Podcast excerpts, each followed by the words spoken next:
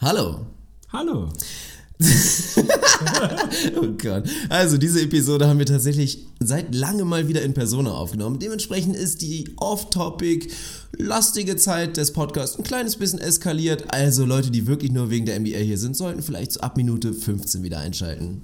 So ist es, wenn ihr uns gar nicht mögt, ab Minute 15, dann geht's um die NBA. Vorher kriegt ihr ein bisschen Klön und Schnack und Tratsch aus unserem Privatleben. Also hört rein oder lasst es bleiben. Viel Spaß bei der Episode, haut rein. Buckle up for Kobe Kobe Bryant just sucked the gravity out of the target set. I think this is going back to Joe Johnson. Four seconds left, double overtime. Nets looking for the win. Johnson a step back.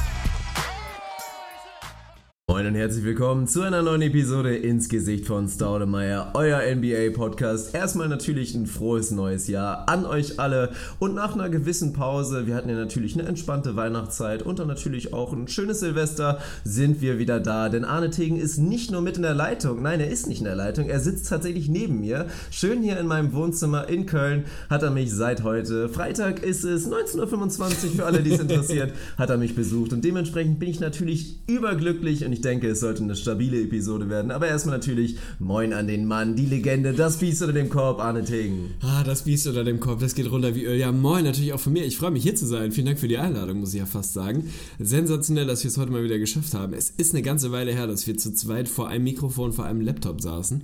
Ist ein bisschen ungewohnt, aber ich finde es schön. Damit möchte ich direkt erstmal einleiten. Ich finde es richtig schön. Das ist eine der schöneren Geschichten im Jahr 2018 jetzt schon, dass wir es geschafft haben. Sehr kurzfristig. Ich habe mich sehr kurzfristig auf in die Bahn gemacht. Heute angekommen, hab richtig Bock. Wir nehmen eine bummelige Episode auf und werden dann richtig zünden am Wochenende. Also da wird das ein oder andere Highlight noch warten auf euch. Ich Mir dachte, geht's du meinst wunderbar. jetzt gerade Kaltgetränk, aber ja, nee, wir reden erstmal von den so Highlights. Wir haben uns natürlich ein bisschen was vorgenommen. Also abgesehen davon, dass wir jetzt heute schon einen Podcast aufnehmen, haben wir noch ein paar mehr Tage und wir freuen uns auf jeden Fall auch alle drauf. Arne wird feierlich seinen ersten echten Auftritt auf YouTube auf jeden Fall auch noch machen. Ansonsten haben wir auch noch geplant, abgesehen davon, dass wir morgen tatsächlich auch noch mal aktiv werden. Oh, also ja. wir werden morgen auch noch mal den einen oder anderen Ball fliegen lassen Mal gucken, ob es dann da mehr Airballs als Treffer gibt. Aber das werden wir einfach mal sehen. Und spätestens am Sonntag ist aktuell so angedacht, da solltet ihr euch auf jeden Fall auch mal so eine kleine Notiz im Kalender machen. Werden wir noch einen kleinen Livestream geben. Entweder auf YouTube oder auf Facebook. Eventuell auch beides. Da solltet ihr uns einfach auf unseren Social Media Outlets natürlich folgen. Facebook, Instagram, Twitter, was auch immer. Dann bekommt ihr mit, wann es losgehen soll. Viralität ist das Stichwort. Also der nächste Livestream steht an. Ist dann auch unser ja, ich würde sagen, der zweite offizielle, den ersten wollten wir mal so ein bisschen in den Annalen verschwinden lassen, einfach mal nicht offiziell mitzählen. Der ein oder andere von den Hörern wird es mitbekommen haben, eine absolute Sternstunde der IGVS-Geschichte. Wir haben ja hier das schon mal gemacht. Ich freue mich darauf, dass wir unser kleines Studio wieder aufbauen.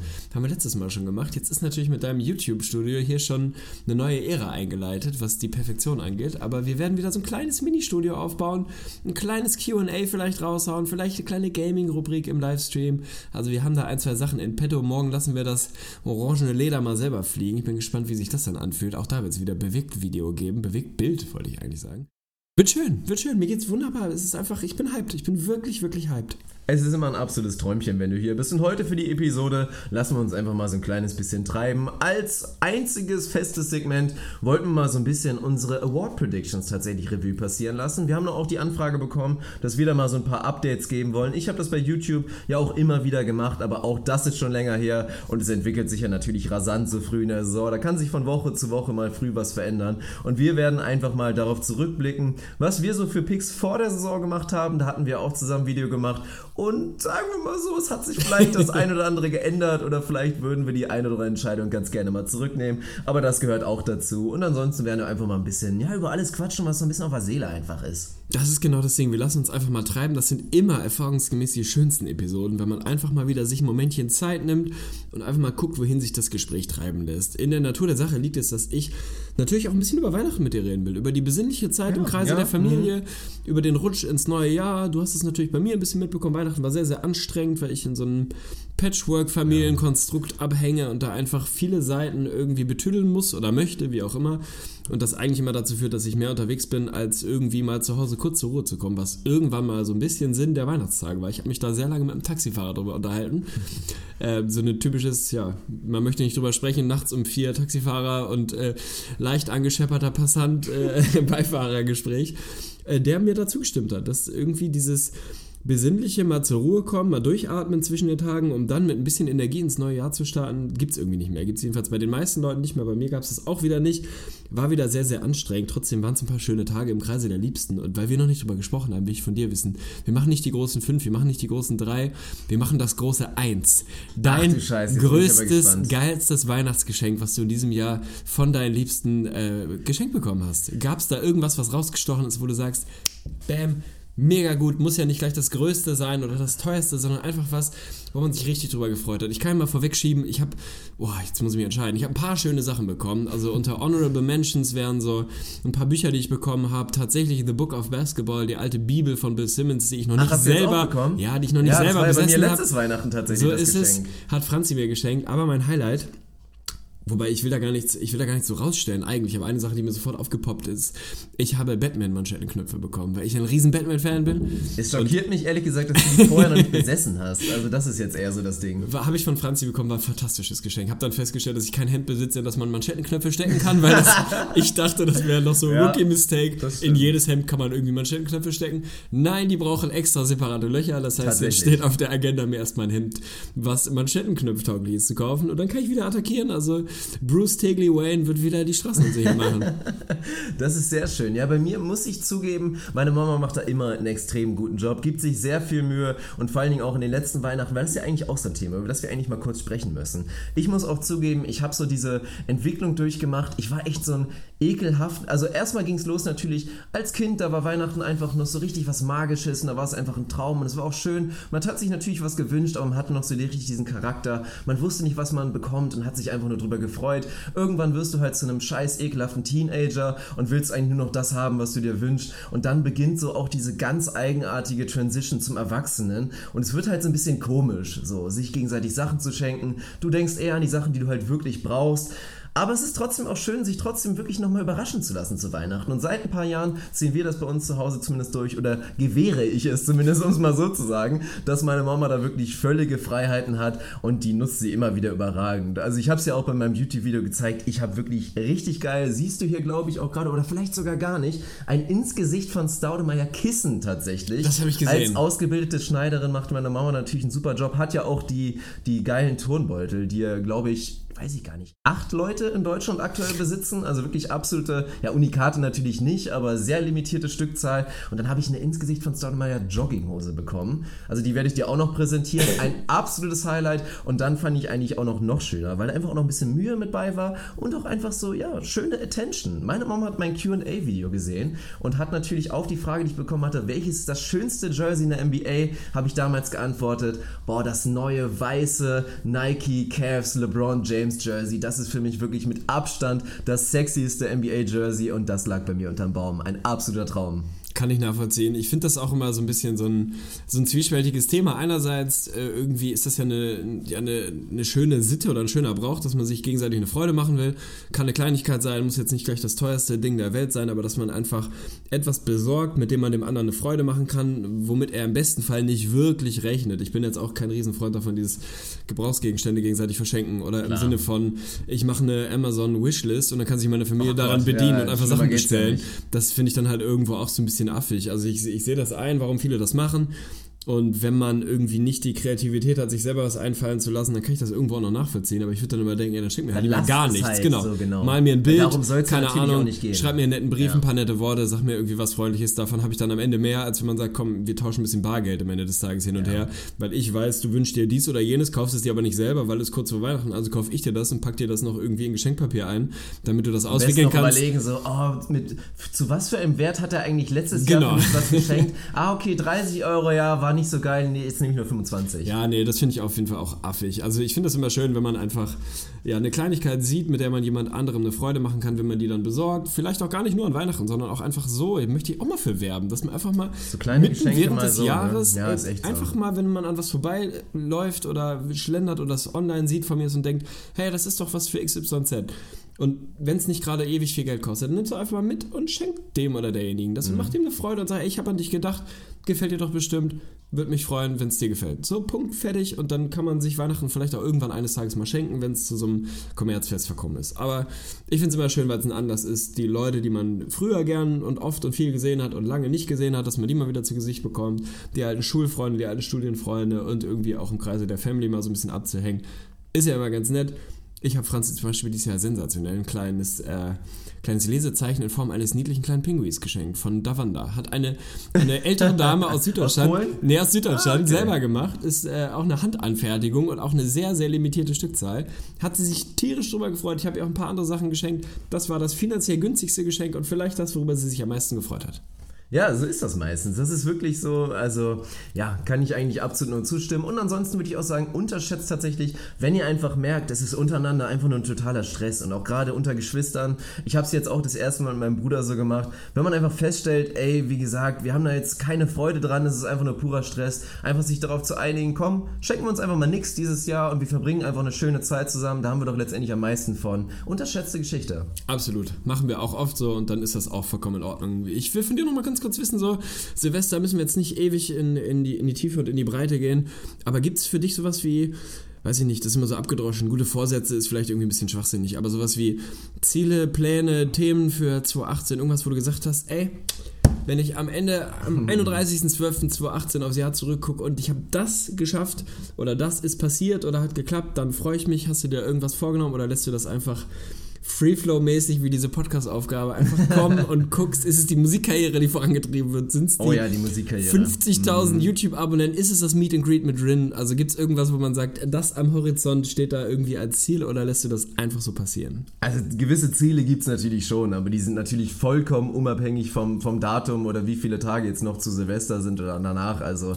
was diese klassischen Bräuche angeht, da halte ich natürlich gar nichts von. Aber naja, Silvester ist für mich ehrlich gesagt keine große Sache. Ich bin dem Trubel und dem ganzen Kuddelmuddel auch komplett aus dem Weg gegangen, habe mich bewusst vorher mit meiner Frau Sarah dafür entschieden, weil es bisher tatsächlich auch viel unterschätzt mit eines der besten Silvesters in meinem Leben war. Einfach wirklich ohne Scheiß haben wir uns einfach hier zu zweit einen richtig schönen Abend gemacht vor drei Jahren, meinetwegen, haben einfach schön zusammen gekocht, natürlich was getrunken und dann sind wir einfach noch ein bisschen rausgegangen, haben uns das Feuerwerk angeguckt und irgendwann, als es dann einfach zu stressig wurde und die Leute alle zu voll und zu nervig wurden und es vielleicht auch ein bisschen zu gefährlich wurde, weil es auch unterschätzt in der Großstadt, sind wir auch wieder reingegangen, haben den Abend ausklingen lassen und das haben wir in diesem Jahr wieder wiederholt und war absolut herrlich. Schön, finde ich gut, finde ich wirklich schön. Habe ich auch mit Franzi vor ein paar Jahren mal gemacht und war auch so sneaky eins der schöneren Silvester. War ein bisschen bei mir aus der Not, Not, heraus, aus der Not geboren, weil ich mir mal wieder irgendwie das Bein gebrochen und den Fuß gebrochen hatte. Dementsprechend äh, bettlägerig war und nur auf dem Sofa liegen konnte.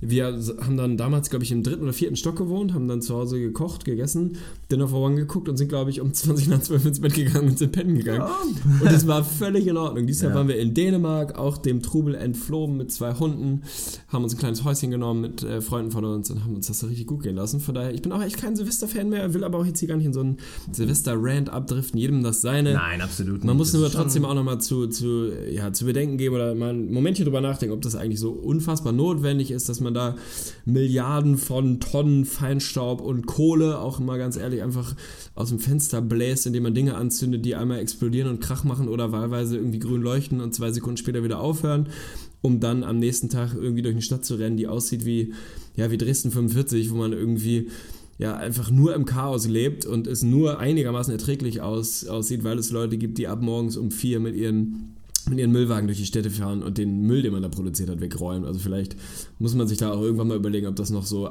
so wahnsinnig zeitgemäß ist in Zeiten von irgendwie Klimawandel und Co. Aber soll reichen dazu, ehe wir hier in so einen völligen Downer abdriften. Muss auch nicht sein. ich merke es gerade. Nee, aber ich stimme dir tatsächlich zu. Und ich muss auch sagen, es war tatsächlich mein erstes Silvester, in dem ich mir wirklich, weil ich war nie, oder was heißt ich war nie, natürlich wie jeder Jugendliche hatte ich auch meine Zeit, da stand ich auf Böller und hatte Bock drauf, oh, mal so ein bisschen was in die Luft zu sprengen oder was auch immer. Das ist einfach normal aber dann habe ich zum Glück relativ früh festgestellt, so, erstmal ist es vollkommen überschätzt. Also jetzt ja. mal ganz ehrlich, wie viel Spaß macht es wirklich? Also früher auch als Jugendlicher, da war das noch so ein bisschen verboten. Du musstest irgendwie mit deinem Daddy dahin und dir ein paar, weiß ich auch nicht, C-Böller oder irgend sowas holen oder was es alles gab. Und dann irgendwie hast du nach einer Stunde festgestellt, ja gut, So, ich zünd's an, es explodiert und es ist halt immer das Gleiche. Wirklich spannend ist es nicht. Manche Leute werden dann so kreativ und bewerfen sich dann damit gegenseitig, was vielleicht auch nicht unbedingt die cleverste Idee ist. Aber ich war in den letzten Jahren trotzdem auch immer wieder ein Verfechter von Kinderfeuerwerk. Stabil. Ohne Scheiß, hier so die Bienen und die Heuler und all so ein Scheiß oder diese Brummkreisel am Boden, fand ich schon immer Knallerbsen fand ich auch überschätzt, ehrlich gesagt. Echt? Ich, ja, also ah. es macht halt relativ wenig Spaß, Leute abzuwerfen, so zum Beispiel wie Sarah, wenn die da keinen Spaß dran hat. nee, aber, und, aber ich, das habe ich auch in diesem Jahr gelassen. Weil es stimmt, es ist auf jeden Fall absolut unnötig. Ich muss immer sagen, mein Gott, wenn ihr 300 64 oder meinetwegen 362 Tage des Jahres einigermaßen umweltbewusst lebt, finde ich, steht es jedem irgendwie in gewissermaßen zu, mal einen Tag oder eine Nacht einfach mal zu sagen, komm, ich gebe jetzt einfach mal so einen Brauch, so mich so ein bisschen hin und bin vielleicht mal ein bisschen unvernünftig. Sollte man jedem irgendwie lassen, aber an sich hast du rein faktisch gesehen natürlich vollkommen recht. Ja, ehe wir hier zu weit abdriften, kann man natürlich jedem lassen. Wenn man sich mal anguckt, wie viel Prozent des Feinstaubs tatsächlich an Silvester ausgeblasen werden, dann kann man im Prinzip jeden Tag mit 40 Tonner zur Arbeit fahren oder wahlweise die nächsten 200 Jahre weiter Diesel fahren. Wenn man einfach Silvester bleiben lassen würde, dann wäre der Effekt deutlich größer. Aber das ist halt, es ist immer wie es ist. Man möchte sich das irgendwo auch nicht nehmen lassen, die gute alte Tradition, die Geister verscheuchen, oder? War das nicht so? Ja, ja, ich glaube, man gesagt hat, die Geister. Die Geister, ja. lassen wir die Geister. Lass uns NBA, über NBA reden. Sollten wir machen. Es wurde, also spätestens jetzt merke ich, dass wir es auf jeden Fall in die Beschreibung schreiben sollten, dass erst ab 15 Minuten der NBA-Talk losgeht. Ja, steigen wir einfach direkt ein in unsere Awards oder wollen wir noch mal so ein bisschen durch die NBA skippen? Aber das passiert wahrscheinlich eh von alleine. So, dass wir Glaube ich auch. Lass mich mit den Awards anfangen. Ich finde das okay. Ja. Ja gut, dann fangen wir einfach mal an und ich weiß nicht, such du dir mal was aus. Wir haben ja uns äh, in unserem Video, also wir haben jetzt natürlich nicht alle gemacht, auch bei dem letzten YouTube-Video hier so Executive of the Year und so. Jetzt mal ganz ehrlich, das muss jetzt wirklich nicht sein, so spannend ist das jetzt auch nicht. Kann man meinetwegen am Ende der Saison mal drüber sprechen, aber da jetzt groß zu spekulieren, Meiner Meinung nach muss es nicht sein. Wenn jetzt irgendwer enttäuscht ist, tut es mir leid. Aber du kannst jetzt einfach mal dir was aussuchen. Dann fangen wir mal an. Ja, finde ich gut. Wir machen das vielleicht mal so ganz klassisch nach so einem gelernten Spannungsbogen. Fangen mit dem, ich würde sagen, langweiligsten Award. Langweilig im Sinne von dem eindeutigsten vielleicht an. Mit dem Coach of the Year. Wir haben uns vor, ich weiß gar nicht mehr wie viele Wochen, zusammen bei YouTube mal zusammengefunden, unsere Haupt-Awards irgendwie festgelegt, haben da jeweils so eine Top 3 gemacht. Also Platz 1 bis 3, unseren Sieger plus Runner-Up und den dritten auf dem Podium mit festgelegt und haben uns beim Coach of the Year, den ich für den, für den eindeutigsten halte, habe ich damals tatsächlich mich ein bisschen aus dem Fenster gelehnt. Ich glaube, es war auch so eine, eine minimale Laune oder ein bisschen Wunschvater des Gedanken. Ich habe gesagt, Tom Thibodeau wird Coach of the Year. Habe auf eine sehr, sehr, sehr gute Timberwolves-Saison gebaut, die rekordmäßig ja schon ungefähr da ist, wo ich sie angesiedelt hätte, damit er Chancen hat. Andersrum muss man sagen, irgendwie so Gold, wie es, wie es aussieht, ist es dann eigentlich auch nicht so wirklich bei den Timberwolves. Also ich tue mich ein bisschen schwer damit zu sagen, dass er da jetzt einer der, der echten Favoriten sein könnte. Ich glaube, da sind dann am Ende doch andere andere Leute mit in der Verlosung. Mein Platz 2 war Brad Stevens, mein Platz 3 ist Steve Kerr und mein Platz 2 ist schon derjenige, wo ich sagen würde, Stand jetzt, wenn ich mal so quer durch die Liga gucke, muss das eigentlich eine sehr eindeutige Geschichte zugunsten von Brad Stevens sein. Es sei denn, du magst mir da widersprechen. Einer der jüngeren Coaches der Liga, einer der definitiv namhafteren und besseren der, da haben wir immer wieder drüber gesprochen, einfach eine Riesenaufgabe vor sich hatte. Ein Roster, was sich ja fast 180 Grad gedreht hat bei den Celtics. Irgendwie vier Starter ausgewechselt, dann fällt Gordon Hayward am Ende noch aus und jeder hat sich so ein bisschen gefragt, wo geht die Reise hin, wie weit ist Boston schon?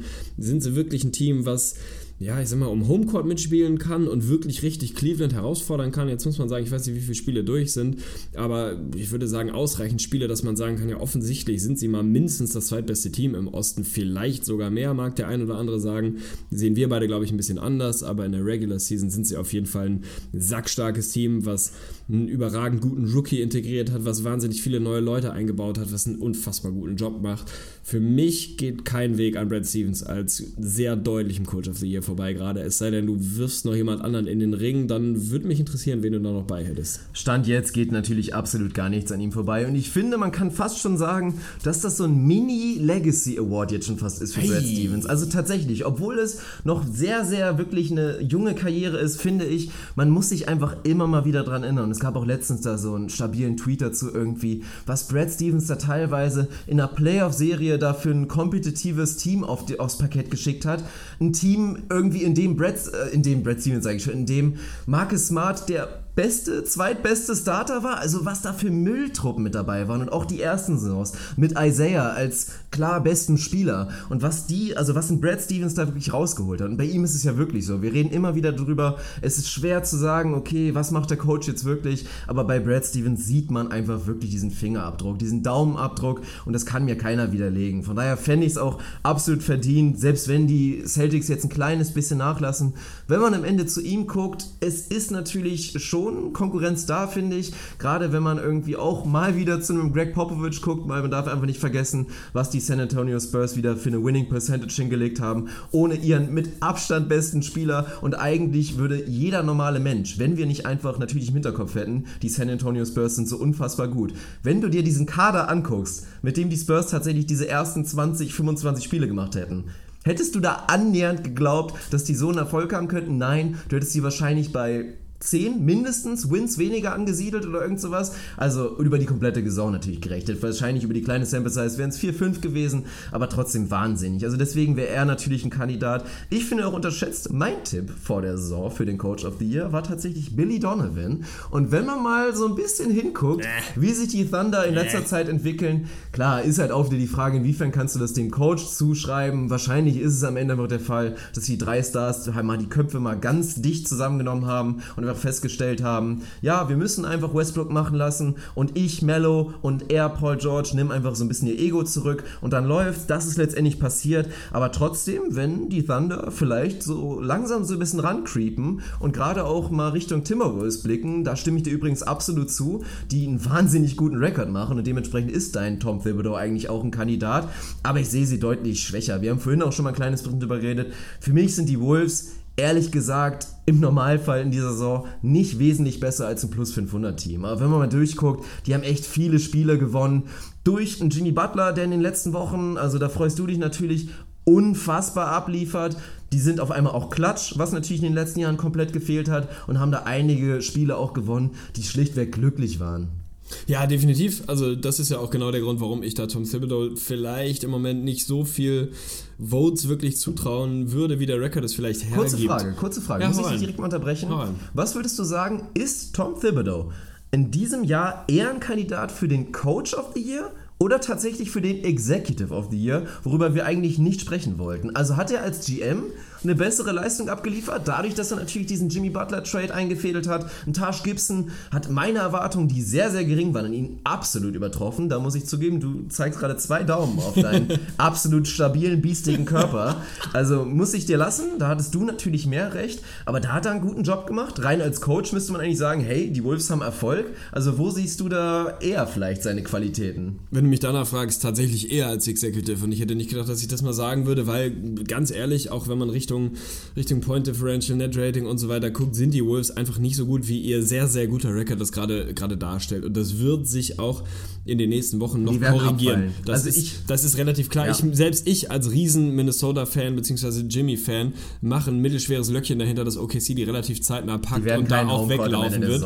Nein, und das ist auch okay. Das ist auch vollkommen in Ordnung. Der Grund, warum Minnesota gerade so einen Rekord hinlegt, ist tatsächlich einfach schlicht und ergreifend Jimmy Butler, der eine unfassbar großartige Phase hinlegt und der da wirklich gerade in der Crunch-Time mal wieder zeigt, dass er einfach einer der klatschesten Jungs der Liga ist, der vielleicht nicht Top 10, wobei ich ihn da manchmal sogar einsiedeln würde, aber mindestens mal Top 15 Spieler in dieser Liga ist.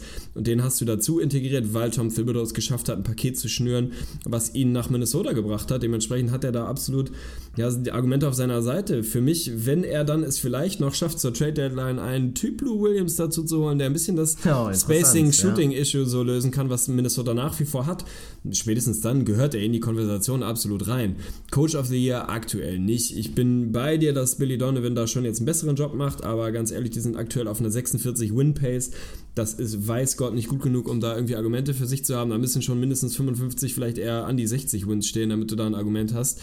Honorable ja, Mentions. Pace noch verbessern würde, ja Natürlich, natürlich. Also Am Ende werden da über 50 Wins stehen, aber wahrscheinlich nicht ewig wahnsinnig viel drüber und dann wird es für mich nicht reichen. Wen ich da im Moment noch mit in den Ring werfen würde, ohne dass wir jetzt 20 Minuten über den Coach of the Year reden müssen, ist tatsächlich Dwayne Casey. Ganz ehrlich, ja. die Raptors sind Zweiter im Osten, 26 und 10, ein Rekord, der fast so gut ist wie der der Celtics, die einfach ein paar mehr Spiele haben.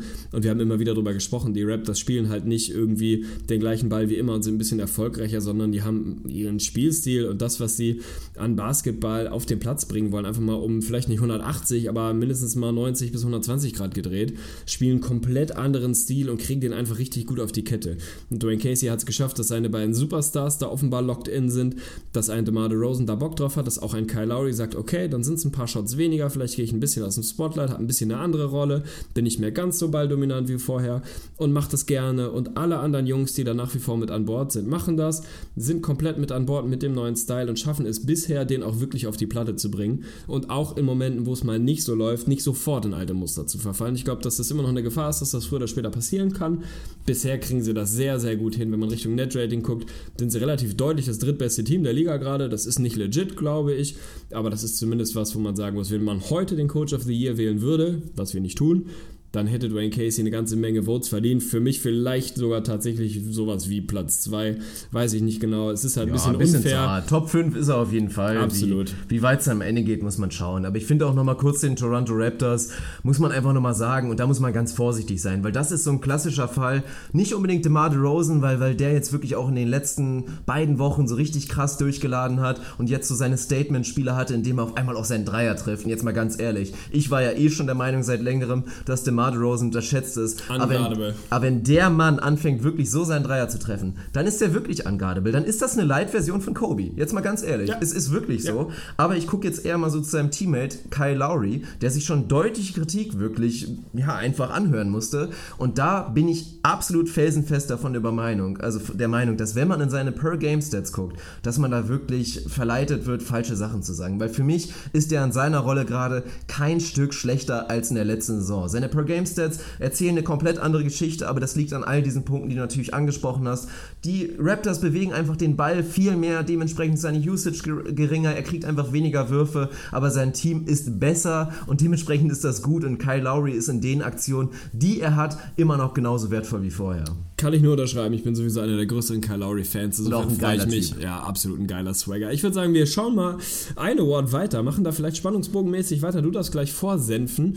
Ich weiß nicht, in welche Richtung wir gehen wollen. Vielleicht versuchst du einfach mal dich zu rechtfertigen, was auch immer dich und tatsächlich auch mich auf den Gedanken gebracht hat, dass Lonzo Ball Rookie of the Year werden könnte, der da relativ weit weg von ist. Also ich weiß nicht genau, wie viele Kandidaten mir vorher einfallen, aber zehn sind es mit Sicherheit, die da wahrscheinlich in, in den imaginären Brackets gerade vor ihm sind. Also warum also hätte Lonzo so. Ball der Rookie of the Year werden sollen? Sagen wir mal so, es liegt nicht unbedingt an Lonzo Ball, es liegt eher an der Rookie-Class, die einfach so doch letztendlich unerwartet gut ist. Also wenn Lonzo Ball in der gleichen Rookie-Class wie Michael Carter Williams gewesen wäre, dann glaube ich, dass dass er bevor seiner Verletzung on pace war, einen Case zu machen für den Rookie of the Year. So sind die anderen einfach schlichtweg zu stark. Und letztendlich als wirklicher Draft-Experte, und ich würde mich gerne zurückerinnern, was auch der Tobi Berger von den Go-To-Guys, der bei uns zu Gast war, damals zu Lonzo gesagt hat. Aber ich glaube eigentlich auch, dass er sich von ihm ein bisschen mehr erhofft hatte. Und vielleicht hätte man einfach vorhersehen sollen, dass Lonzo ja einfach noch ein bisschen zu roh ist. Und wieder dieses typische Ding, was ich ja auch immer wieder betont habe. Die Historie bestätigt einfach immer wieder Rookie Point Guards. Und wir klammern man einfach mal Ben Simmons aus, weil auch wenn er ein Point Guard ist, ist es trotzdem noch immer eine andere Geschichte, als einfach ein 6'10 Point Guard zu sein, als einfach so ein gewöhnlicher Point Guard in Anführungsstrichen, der einfach ganz normal Probleme hat. Das gleiche sehen wir bei Dennis Schmitz Jr., der unfassbare Highlights hat, aber letztendlich, wenn du ganz auf die nackten Zahlen guckst, eine wahnsinnig ineffiziente und letztendlich beschissene Saison spielt und über weite Phasen, auch wenn er manchmal im vierten Viertel dann Klatsch war für seine Mavs, wirklich einfach für Misserfolg sorgt bei seinem Team. Deswegen war es wahrscheinlich Schwachsinn, das zu sagen, aber man muss zu unserer Verteidigung auch sagen, oder zumindest, ich weiß nicht, ob du es auch gesagt hast, aber zumindest zu meiner, ich habe in unserem YouTube-Video auch gesagt, ey, wenn ihr Geld drauf setzt, dann wettet bitte auf Ben Simmons, weil der ist the real deal und der wird das Ding gewinnen, habe ich damals gesagt, sage ich stand jetzt auch noch, aber wir werden jetzt, glaube ich, darüber reden und ich überlasse dir einfach mal den Vortritt, dass es tatsächlich einen Jungen gibt und vielleicht sogar noch einen zweiten, der so neben dieser leichten Krise der Sixers wirklich einen verdammt realen Case macht für den Rookie of the Year. Absolut. Also erstmal habe auch ich damals dazu gesagt, dass ich mein Geld auf Ben Simmons setzen würde, wenn man mir ein bisschen Kohle in die Hand drücken würde und sagen würde, wer glaubst du hat die besten Chancen? Da habe ich mich auch so ein bisschen, ja, Sympathie ist vielleicht das falsche Wort, aber mich ein bisschen davon leiten lassen, dass ich es irgendwie charmant fände, wenn es vielleicht nicht der haushohe Favorit werden würde, nämlich Ben Simmons. Insofern sind wir dann damals auf Lonzo Ball gegangen. Ich gebe dir recht, dass er natürlich auch ein bisschen ja, Opfer der sehr, sehr guten Rookie-Class ist. Andersrum finde ich, darf und muss man ihn auch für das, was er aufs Parkett bringt, bisher kritisieren. So, das ist nicht doll. Also das ist zumindest in einigen Bereichen katastrophal, in anderen Bereichen ist er schon ganz gut. So, das ist in vielen Bereichen das, was man erwarten konnte, was die Boah, Stärken letzte Woche angeht. fand ich ihn wirklich ganz normal echt gut. Absolut, es ist in vielen Bereichen zeigt er die Stärken und bringt sie auf die Platte, die man erwarten konnte. Wenn du shooting-technisch den 35, 30, 48 Club gründest, ja. ist das kein gutes Argument. so, das ist einfach nicht besonders prall. Insofern ist, glaube ich, auch unabhängig davon, dass die Rookie-Class sehr, sehr gut ist, Lonzo Balls Saison ein bisschen schwächer, als wir das erwartet haben.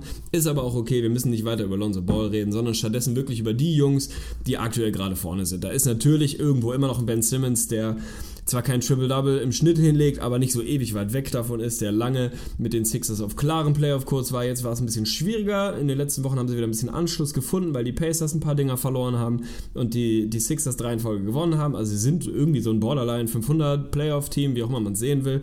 Natürlich ist er für mich auch heute noch der absolute Favorit. Wir haben vor, weiß ich gar nicht, drei, vier Wochen im Podcast schon mal darüber geredet, ob das Ding schon komplett durch ist. Also ist Ben Simmons schon Rookie of the Year? Und wir haben beide, glaube ich, gesagt, Damals hätten alle gesagt, ja. Und das war, auch, das war auch richtig. Ich glaube auch heute, dass seine Chance, das Ding zu gewinnen, bei Minimum 80 Prozent, wenn nicht drüber liegt, weil er einfach qualitativ da einen Basketball hinlegt, der für einen Rookie nicht selbstverständlich ist und der ein bisschen untergeht darüber, dass man das von ihm in Teilen schon erwartet hat, darüber, dass Joel Embiid eine Storyline ist und so weiter und so fort, darüber, dass Donovan Mitchell, über den wir gleich reden, ein bisschen flashiger in Teilen vielleicht sogar ist, darüber, dass Simmons Shot noch nicht so da ist, aber rein, rein die Basketballqualität, den Skill, den der auf den Platz bringt, der ist für mich nach wie vor eine klare Stufe über allen anderen Rookies, die damit rumlaufen. Von daher würde ich immer noch sagen, mein Geld, was ich nicht habe, geht, wenn ich es hätte, auf Ben Simmons als Rookie of the Year. Aber natürlich ist gerade in den letzten Wochen dahinter vor allem ein Donovan Mitchell, der sich vielleicht sogar auf Platz 2 vorgesneakt hat. Ich würde sagen, vor drei, vier Wochen hätte ich da eher noch einen Jason Tatum gesehen, der einfach in einem sehr, sehr guten Team eine zwar begrenzte, aber doch ganz klar umrissene und sehr, sehr gute Rolle spielt. Mittlerweile muss man einfach sagen, Donovan Mitchell ist der absolute Go-To-Guy in einem nicht guten Team, aber in einem Team, was zumindest irgendwo in Reichweite der Playoffs mitspielt. Und der ist nicht einfach einfach nur jemand, der da so ein paar Empty Stats hochlädt und ein bisschen rumballern darf, sondern der ist schlicht und einfach gerade, solange Rudy Gobert raus ist, irgendwie der beste Spieler der Utah Jazz. Und das ist einfach für einen, ja. für einen Rookie nicht normal und auch nicht nicht erwartungsgemäß. Insofern finde ich, hat er den Fame, den er da gerade irgendwie, oder die Liebe, die imaginären Votes auch absolut verdient. Würde ich ihn als Rookie of the Year voten? Nein. Wäre er mein Runner-up aktuell vor einem Jason Tatum wahrscheinlich? Ich würde sagen, ja. Und das ist schon absolut mehr als stabil, wenn man mal überlegt, an wann der gegangen ist. Was war es? Neun oder was? 13. 13. Guck, ja, fast.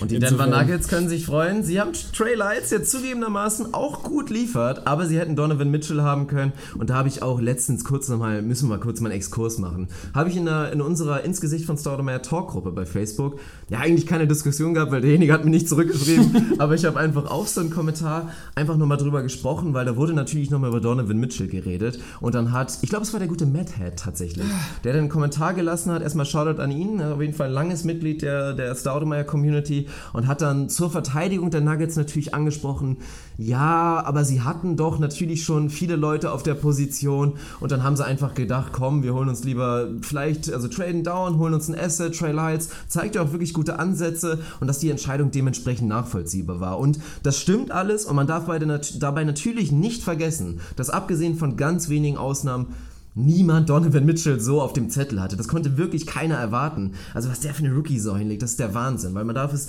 wirklich nicht oft genug betonen, dass der wirklich der Go-To-Guy für ein Qualitätsteam ist. Auch wenn die Jazz gerade unter 500 sind. Und das liegt nicht zuletzt daran, dass der Dezember-Schedule, haben wir auch im Podcast drüber gesprochen, sowas von brutal war, dass der einfach verdammt gut ist. Ich glaube, der legt seit anderthalb Monaten fast ein 60er True Shooting Percentage hin, trotz dem ganzen Volumen. Also ist der absolute Wahnsinn. Und für mich geht trotzdem einfach jetzt mal drüber hinaus, diese ganze Diskussion, immer beim Draft, finde ich, ist ein absoluten Schwachsinn. Als Team, was nicht wirklich behaupten kann, ey, wir spielen diese Saison absolut für einen Titel mit, dann zu argumentieren, ja nee, wir nehmen diesen Jungen nicht, obwohl wir eigentlich ein gutes Gefühl bei ihm haben, weil wir haben schon genug Leute. Und er passt nicht unbedingt jetzt in unser Teamkonstrukt rein, weil diese Position ist loaded. Ist für mich absoluter Bullshit. Du nimmst immer den Typen, bei dem du das Gefühl hast, der könnte ein richtiger Star werden und um den Rest kümmerst du dich dann später. Ja, zumindest in den hohen First-Roundern. Also daran scheiden sich ja schon seit Jahren die Geister, so dieses Thema Best Player Available oder Best Fit, wie auch immer man es dann am Ende des Tages drehen will.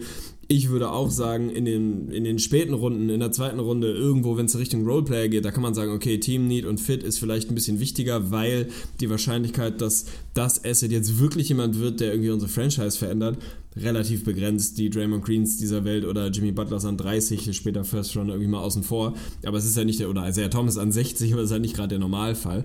Ich würde auch immer den Weg gehen in den ersten Runden. Es sei denn, du bist wirklich ein passendes Piece und wir reden über ein Rookie-Piece, also wie wertvoll ist das im ersten Jahr wirklich, so ist es nämlich, davon ja. entfernt, wirklich einen Titel zu gewinnen oder in die Finals oder Conference Finals zu kommen, dann sehe ich das Argument und kann da auch mitgehen und sagen, okay, dann nehme ich vielleicht einen Spieler, der individuell vielleicht nicht ganz so gut ist wie Spieler Y, der aber viel, viel besser reinpasst bei uns. Dann finde ich das legitim, kann man so machen.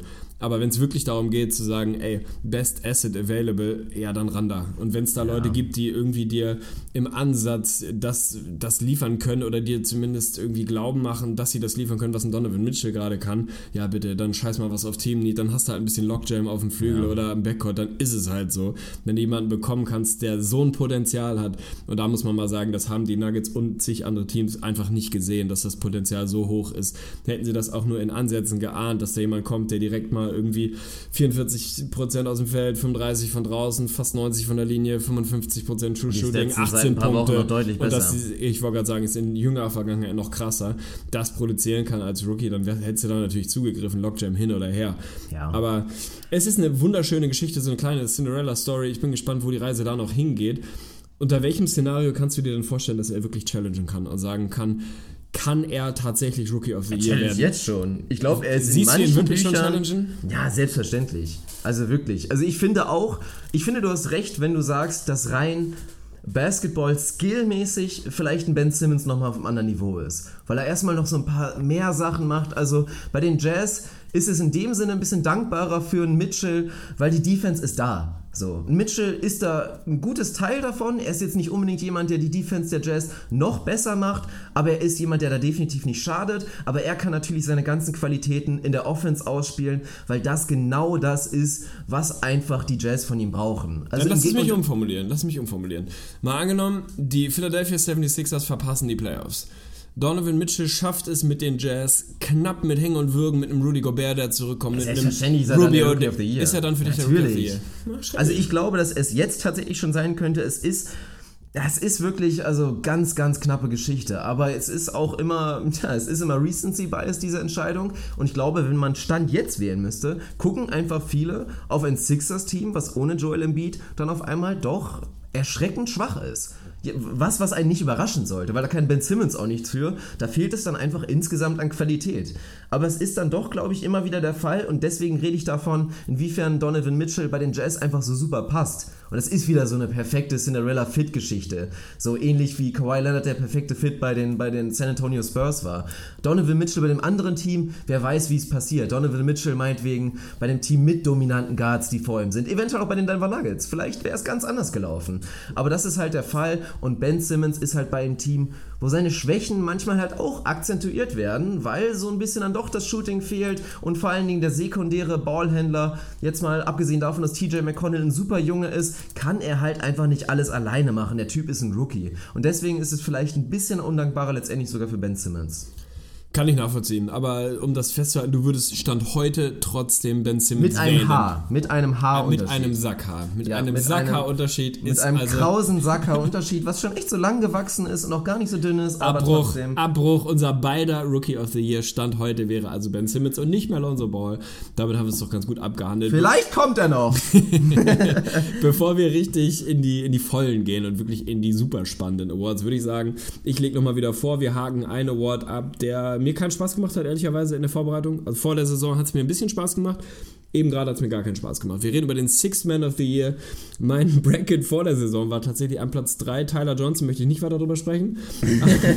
Auf Platz 1 war es Andre Iguodala, der für mich auch heute immer noch der quote-unquote beste, wichtigste, tollste, überragendste Sixth Man, sechste Mann Bankspieler dieser Liga ist und das wahrscheinlich auch so lange ja, bleiben wird, solange der Mann sich mm, bewegen kann. Lass mich nur mal ausreden, mein ja. Freund.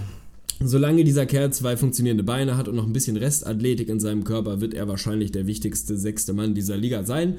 Er wird es nicht werden, vollkommen zu Recht, weil seine Saison bisher absolut mittelmäßig ist, wenn man so will. Ja, trifft seinen Wurf nicht so wahnsinnig gut und so weiter und so fort. Die Warriors sind halt die Warriors. Das ist so ein bisschen, ja, Andre Iguodala trifft seinen Dreier mit 22,6%, das ist ein bisschen überschaubar. Also die Argumente sind einfach auf seiner Seite noch nicht wirklich da, ist auch völlig in Ordnung. Er ist der, einer der wichtigsten Spieler im Roster des besten Teams der Liga, insofern ist das auch völlig in Ordnung, dass es nicht wird. Mein Platz 2, und damit habe ich jetzt schon die Überleitung zu ich glaube, demjenigen, der mit dem Ding stand heute wegrennt und wo ich mich auch schwer tue, glaube ich. Wer, schwer tue, jemanden zu finden, der das noch wirklich herausfordern kann im Laufe der Saison. Mein Platz 2 und mein jetziger Platz 1 wäre Lou Williams, der einfach unfassbare Zahlen auflegt bei den Clippers. Natürlich bei einem Team, was irgendwie jetzt wieder um die Playoffs kämpft, zwischendurch mal auf dem Weg war, eigentlich mehr oder weniger. Darüber der, müssen wir jetzt übrigens gleich reden, Machen Freund. wir gleich, machen wir gleich. Zwischendurch mal auf dem Weg war, in der Bedeutungslosigkeit zu verlieren, äh, zu versinken. Der Junge produziert mal eben ein Career High von 22 Punkten, was ein deutliches Career High ist. Schießt 44% aus dem Feld, über 40% von draußen in sehr solidem Volumen. Schießt seine üblichen fast 90% von der Linie. Fünf Assists dazu, auch so ein bisschen sneaky under the radar. Also das Thema Playmaking ist bei ihm auch ein absolutes Career High gerade gerade, ist einfach jemand, der das macht, was Voter sehen wollen, wenn sie einen Six-Man voten. Jemand, der von der Bank kommt und scoret, das auch noch effizient. Und auch das war die letzten Jahre beim Voting nicht immer irgendwie relevant, wie effizient das ist. Der Typ macht es auch noch wahnsinnig effizient. Ist ein swaggiger Typ, PR von 22, also Career Highs an allen Ecken und Enden es führt kein Weg an Lou Williams vorbei. Und ehrlicherweise, ich habe ein bisschen mal versucht zu überlegen, wer da noch ein bisschen herausfordern könnte. Dann stolpert man so ein bisschen über die Will Bartons dieser Welt, der da nach wie vor einen sehr, sehr guten Job macht, aber dann doch nicht die Numbers hat. Ein Tyreek Evans, der überragende Saison produziert, aber viel zu viel gestartet ist in letzter Zeit und in den nächsten Wochen auch noch mehr starten wird. Also auch so ein bisschen aus dieser Six-Man-Debatte rausfällt. Vielleicht kommt er in einem anderen Award später nochmal am Ende des Tages, es führt kein Weg an Lou Williams vorbei. Und sind wir mal ehrlich, das Ding hat er eigentlich schon in der Tasche, oder? ja, es wird halt spannend, wie es weitergeht mit seiner Rolle. Ich muss inzwischen sagen, dass ich es schade fände, wenn er wirklich getradet wird. Timberwolves! Ja, haben wir vorhin auch schon kurz drüber gesprochen. Es gibt natürlich viele Adressen, wo er reinpassen würde. Timberwolves. Aber ich würde es, ja, ich würde es aber wirklich gerne sehen, dass er nach diesem überragenden Start und man hat einfach das Gefühl, dass er sich wohlfühlt, dass er wirklich die Saison beendet. Und ich finde das richtig, richtig geil, diesen Run, den die Clippers jetzt gerade hinlegen. Das war ja auch ein spannendes Thema, deswegen will ich ja natürlich auch mit dir darüber reden, weil wir darüber gesprochen haben. Ich habe ihnen noch eine absolut marginale Chance gegeben, dass sie in die Playoffs kommen können. Du hast ihnen gar keine Chance mehr gegeben, aber man muss dann natürlich mal zu deiner Verteidigung und auch zu meiner sagen, wir haben halt damit gerechnet, dass Blake Griffin 25 bis 30 Spiele verpassen wird und nicht, wie es letztendlich der Fall ist, 14 Spiele. Aber man muss dazu auch sagen, die Clippers haben, abgesehen davon, dass es in den ersten Spielen ohne Blake wirklich grausam aussah. Also absolut grausam. Ohne Blake, ohne Gallo, ohne Theodosic. Das war wirklich, also Gruselkabinett. Aber sie haben sich irgendwie reingekämpft und du Williams ja, die Stats sagen es aus. Also ist natürlich in, den, in der Zeit ohne Blake noch besser gewesen. Also der Typ war da einfach ein verdammt guter Scorer. Und die Wurfquoten, die du genannt hast, drücken es noch nicht mal unbedingt aus, weil aufgrund des hohen Volumens der Freiwürfe ein 60-prozentiges True Shooting. Das ist Elite. Das ist wirklich Elite. Und das bei 22 Points per Game. Also wirklich Wahnsinn. Deswegen führt kein Weg an ihm vorbei. Und jetzt ist Blake Griffin wieder da und die Clippers machen für mich einen echten Case. Ich habe bei YouTube schon ganz kurz drüber gesprochen. Ich sage ganz ehrlich, wenn die Clippers gesund bleiben würden, und das ist natürlich ein Szenario, was inzwischen relativ unwahrscheinlich klingt. Dann kommt irgendwann ein Gallo zurück im Februar. Dann sind sie für mich ein Playoff-Team. Dann glaube ich, dass sie entweder die Blazers oder auch die Pelicans überholen. Man muss natürlich nochmal gucken, was mit meinen Jazz ist. Das ist auch nochmal ein Thema für später. Aber ja, dann werden sie es für mich schaffen. Und ist natürlich die große Entscheidung, ob die Clippers das wollen. weil das realistische Szenario wäre momentan Platz 7, vielleicht Platz 8 im Westen und das bedeutet im Zweifel, dass du eine fette Rutsche bekommst in der ersten Runde der Playoffs. Eventuell hast du Glück in Anführungsstrichen und spielst gegen die Rockets und kannst dich vielleicht irgendwie nochmal rächen, aber auch da, Arne schüttelt gerade schon mit dem Kopf, sehen wir natürlich aktuell keine großen Chancen. Also das ist halt die große Frage, ob die Clippers die Reißleine ziehen. Ein Williams wäre jemand, da kriegst du definitiv einen First Runner für, stand ja. jetzt. So, du kannst die Andre traden, traden, kriegst auch einen First Runner, kriegst eventuell sogar mehr. Gibt es ja schon verrückte Trades. Ich habe letztens überhaupt, was war denn das für ein verrückter Trade, den ich gehört habe? Den fand ich eigentlich echt sexy für beide Seiten. Irgendwie die, die Clippers traden die Andre Jordan, Lou Williams und bekommen dafür den Brooklyn Pick, Isaiah Thomas und ich glaube noch, keine Ahnung, meinetwegen sogar noch Tristan Thompson. Fand ich ohne Scheiß ein Trade, der für beide Seiten geil ist.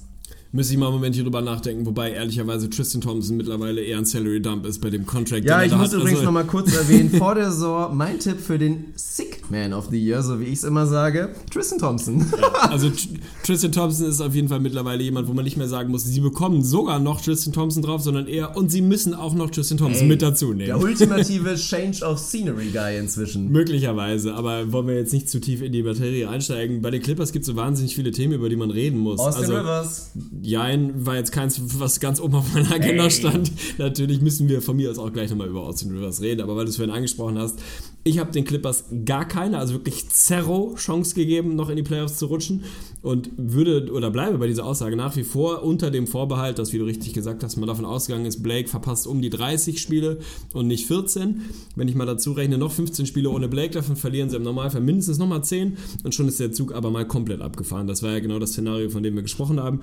Jetzt ist er sehr viel früher zurückgekommen als erwartet, was erstmal schön ist, weil ich den Clippers die Playoffs wünsche oder zumindest mal einfach eine ansatzweise verletzungsfreie Saison. Der Zug ist ja mit Patrick Beverley und auch mit Gallo schon eigentlich wieder abgefahren. Insofern sollen sie bitte, mein Segen haben sie, einfach mal gesund bleiben.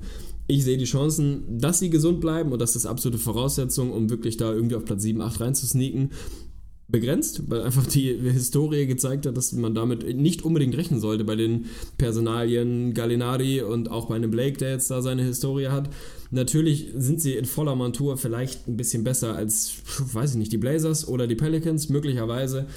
Ich sehe sie immer noch nicht wirklich in den Playoffs eigentlich. Ich würde es ihnen wünschen, anders muss man auch mal sagen, ganz ehrlich absolutes Best-Case-Szenario, boah, wenn die Nuggets richtig Krach haben, vielleicht Platz 6, aber da tue ich mich schon extrem schwer. Normalerweise ja, Platz ja. 7, sprich du läufst gegen die Top 3, also gegen die Warriors, die Rockets und entweder die Spurs, die Thunder, irgendwie drei aus den Vieren und bei allem Respekt, da kriegst du dreimal eine Rutsche. Da kannst du in einem Fall vielleicht mal ein Spiel mitnehmen, vielleicht auch mal zwei und verlierst die Serie in 6, aber gewinnen tust du sie nicht. Insofern, der Outlook der Clippers ist für mich einfach pff, nicht so wahnsinnig positiv. Andersrum muss man auch mal sagen, das Thema jetzt abreißen, beziehungsweise traden und sich ein bisschen neu positionieren, Rebuild, wenn man es denn wieder so staatstragend nennen will, wird mit dem Doc Rivers in den Positionen, in denen er gerade ist, einfach nicht passieren. Also wenn irgendein Mensch auf diesem Planeten kein Rebuild-Coach ist oder kein Rebuild-Verantwortlicher, dann ist es Doc Rivers. So wird mit dem man nicht passieren. Sprich, entweder machst du komplett Tabula Rasa und sagst, ey, die Andre weg, dafür kriegst du ordentlich was zurück, von wo auch immer. Lou Williams, absolut kriegst du dann First Round, dafür mach ich ein Löckchen hinter.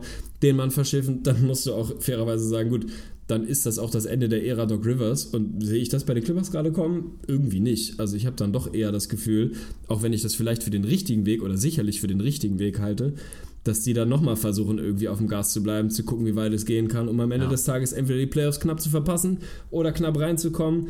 Will ich eine Erstrundenserie Warriors Clippers sehen? Ich kann mir wenig langweiligeres vorstellen. Also die schießen sie halt einmal komplett aus der Halle und dann ist das Thema wieder erledigt. Ja gut, lieber, also vielleicht nicht unbedingt lieber als Davis und Cousins gegen die Warriors, weil das hatte natürlich diesen charmanten Aspekt, wie können sich die beiden Bigs gegen das Small Lineup der Warriors schlagen, aber auch da wissen wir, wie es ausgeht. Aber ja, ich würde es mir schon angucken. Aber du hast natürlich völlig recht. Ich bin inzwischen trotzdem wirklich anderer Meinung. Also ich sehe gar nicht diesen krassen Rebuild für die, für die Clippers. Also ich sehe die Ende der Ära von Doc Rivers, die sehe ich absolut. Aber ich sehe ein Szenario, in dem du Blake Griffin immer noch hast, der 28 Jahre aktuell ist. Und wenn er irgendwann mal verletzungsfrei ist, einfach in seiner Prime eigentlich sein müsste und einer der besten Spieler der Liga ist. Du hast einen DeAndre Jordan, bei dem Den du eine große Jahr. Chance hast, ihn zu maxen. Und natürlich tut das ein bisschen weh. Aber mein Gott, der Typ ist auch wirklich ein Qualitätscenter und dieses Team gerade ist auch nicht unbedingt das Team, in dem er am meisten glänzen könnte. Also ich hatte mir auch ein bisschen mehr von ihm erhofft, aber da war dann einfach ein bisschen mehr Wunschdenken vorhanden, dass er jetzt seine Offense groß irgendwie auf die nächste Stufe holt. Da sind dann die Limitierungen einfach zu groß, aber ich bin trotzdem der Meinung, dass du mit Blake und die Andre und je nachdem wie der Markt ist, kannst du die Andre eventuell überzeugen, ein bisschen Gehaltseinbußen zu machen. Dann holst du dir halt deinen dritten Jungen dazu, beziehungsweise du hast ihn eigentlich mit Gallo. Ja, mal gucken. Also ich finde trotzdem diese drei ja, bei allen Verletzungen ist natürlich schwierig. Ansonsten hast du Qualität, die in der Eastern Conference, also stell dir mal das Team mit diesen drei Köpfen der Eastern Conference vor, reden wir schon wieder von einem anderen Szenario. Ich sehe jetzt nicht unbedingt, dass die Clippers wirklich alles einreißen müssen. Wenn das Godfather-Angebot kommt und die Cavs bieten Brooklyn Pick plus X oder irgendwer anders macht ein ganz verrücktes Angebot, meinetwegen, aber ich würde jetzt keinen Desperation Move, wir müssen die Andre unbedingt loswerden machen.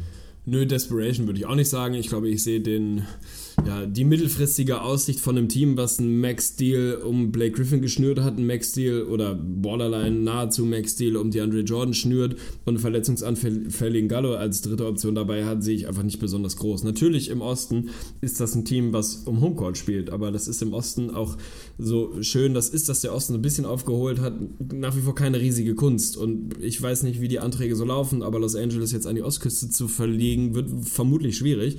Also wird man sich bei den Clippers damit auseinandersetzen müssen, dass man halt die nächsten Jahrzehnte weiterhin in der, in der West, Westkonferenz, geil, in der Western Conference äh, rumhühnern wird.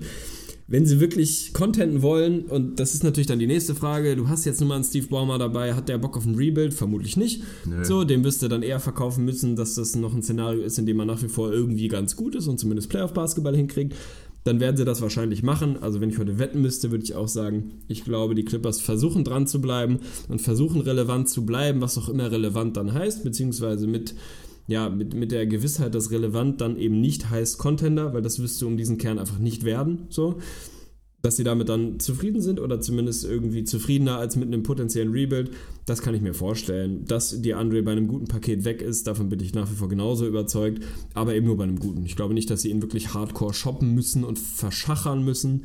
Genauso mit, mit Lou Williams, das muss vielleicht nicht unbedingt sein, aber da sind die Telefone schon, schon am Anschlag. Also mit Sicherheit, wenn, wenn da das Angebot kommt und ein gutes Angebot kommt, dann wird man da mehr als fünf Minuten drüber nachdenken, die andere zu verschiffen. Ist auch für mich völlig richtig. Wer weiß, wie es aussieht. Wenn die Pelicans ein bisschen Krach haben und sie jetzt, also die Clippers einen guten Run hinlegen können, vielleicht sich dann auf Platz 8 irgendwie festsetzen können, dann sehe ich da auch nicht wirklich was passieren. Ja, also was die Andre nochmal angeht, ob es jetzt die Clippers sind oder wer anders, ich will ihn einfach nur gerne mal bei dem richtigen Team sehen, weil für mich ist diese ganze Thematik, und das wird bei DeAndre auch immer wieder genannt, so, oh, wenn du DeAndre hast, dann kannst du dir eigentlich schon keinen zweiten Non-Shooter im Team leisten. Das ist dann schon ein bisschen schwierig, deswegen kann ihn auch nicht jeder gebrauchen. Für mich absoluter Schwachsinn. Der Junge ist einfach verdammt gut und es ist kein Zufall, dass er individuell in den letzten Jahren das öftere Mal ganz gerne das beste Offensivrating individuell der kompletten Liga hat, weil er einfach, sobald er auf dem Court steht, sein Team meistens eine verdammt gute Offensive hat, weil man nicht unterschätzen darf, wie unfassbar effektiv das sein kann, wenn du halt ständig so einen Lob-Thread hast oder sobald du mal eine Sekunde pennst, ist ein DeAndre für einen Dank offen. Also er ist trotz seiner offensiven Limitierung jemand, der in der Theorie ein guter Offensivspieler ist, so paradox es klingt. Absolut, zumal, und das ist der letzte Satz dazu, dieses viel zitierte Spacing nun mal auch andersrum funktioniert. Also natürlich ist es eine Form von Spacing zu sagen, wir haben unsere Stretch 4, die draußen am Perimeter rumsteht und den Floor breit macht. Genauso ist es eine Form von, ich würde es auch Spacing nennen, ja, wenn also. du nun mal eine absolut permanente Riesenbedrohung im, in der Post hast und dann entsprechend Platz in den Driving Lanes draußen, in den Driving Lanes vielleicht nicht, aber Platz für die Shooter zu schaffen und so weiter und so fort. Also auch das ist ja irgendwo eine Form von, von Bedrohung und von Spacing, die irgendwie ihre, ihre Relevanz hat. Von daher bin ich da bei dir. Ich würde sagen, wir gucken einen weiter. Du bist wieder dran mit Vorlegen. Mein Vorschlag wäre Ich habe noch nicht einmal vorgelegt, von daher bin ich definitiv dran. Ja, dann gönn dir doch mal. ja, und du hast natürlich den richtigen Award dafür rausgesucht, weil ich natürlich aus einer gewissen Subjektivität, aber ich muss zugeben, ich habe ganz ehrlich dran geglaubt und wurde bitter enttäuscht, zumindest stand jetzt, habe ich vor der Saison gesagt, dass Ricky Rubio der Most Improved Player wird und jetzt spiele ich im Nachhinein eventuell traurige Musik ein. Nein, muss nicht unbedingt sein, ja.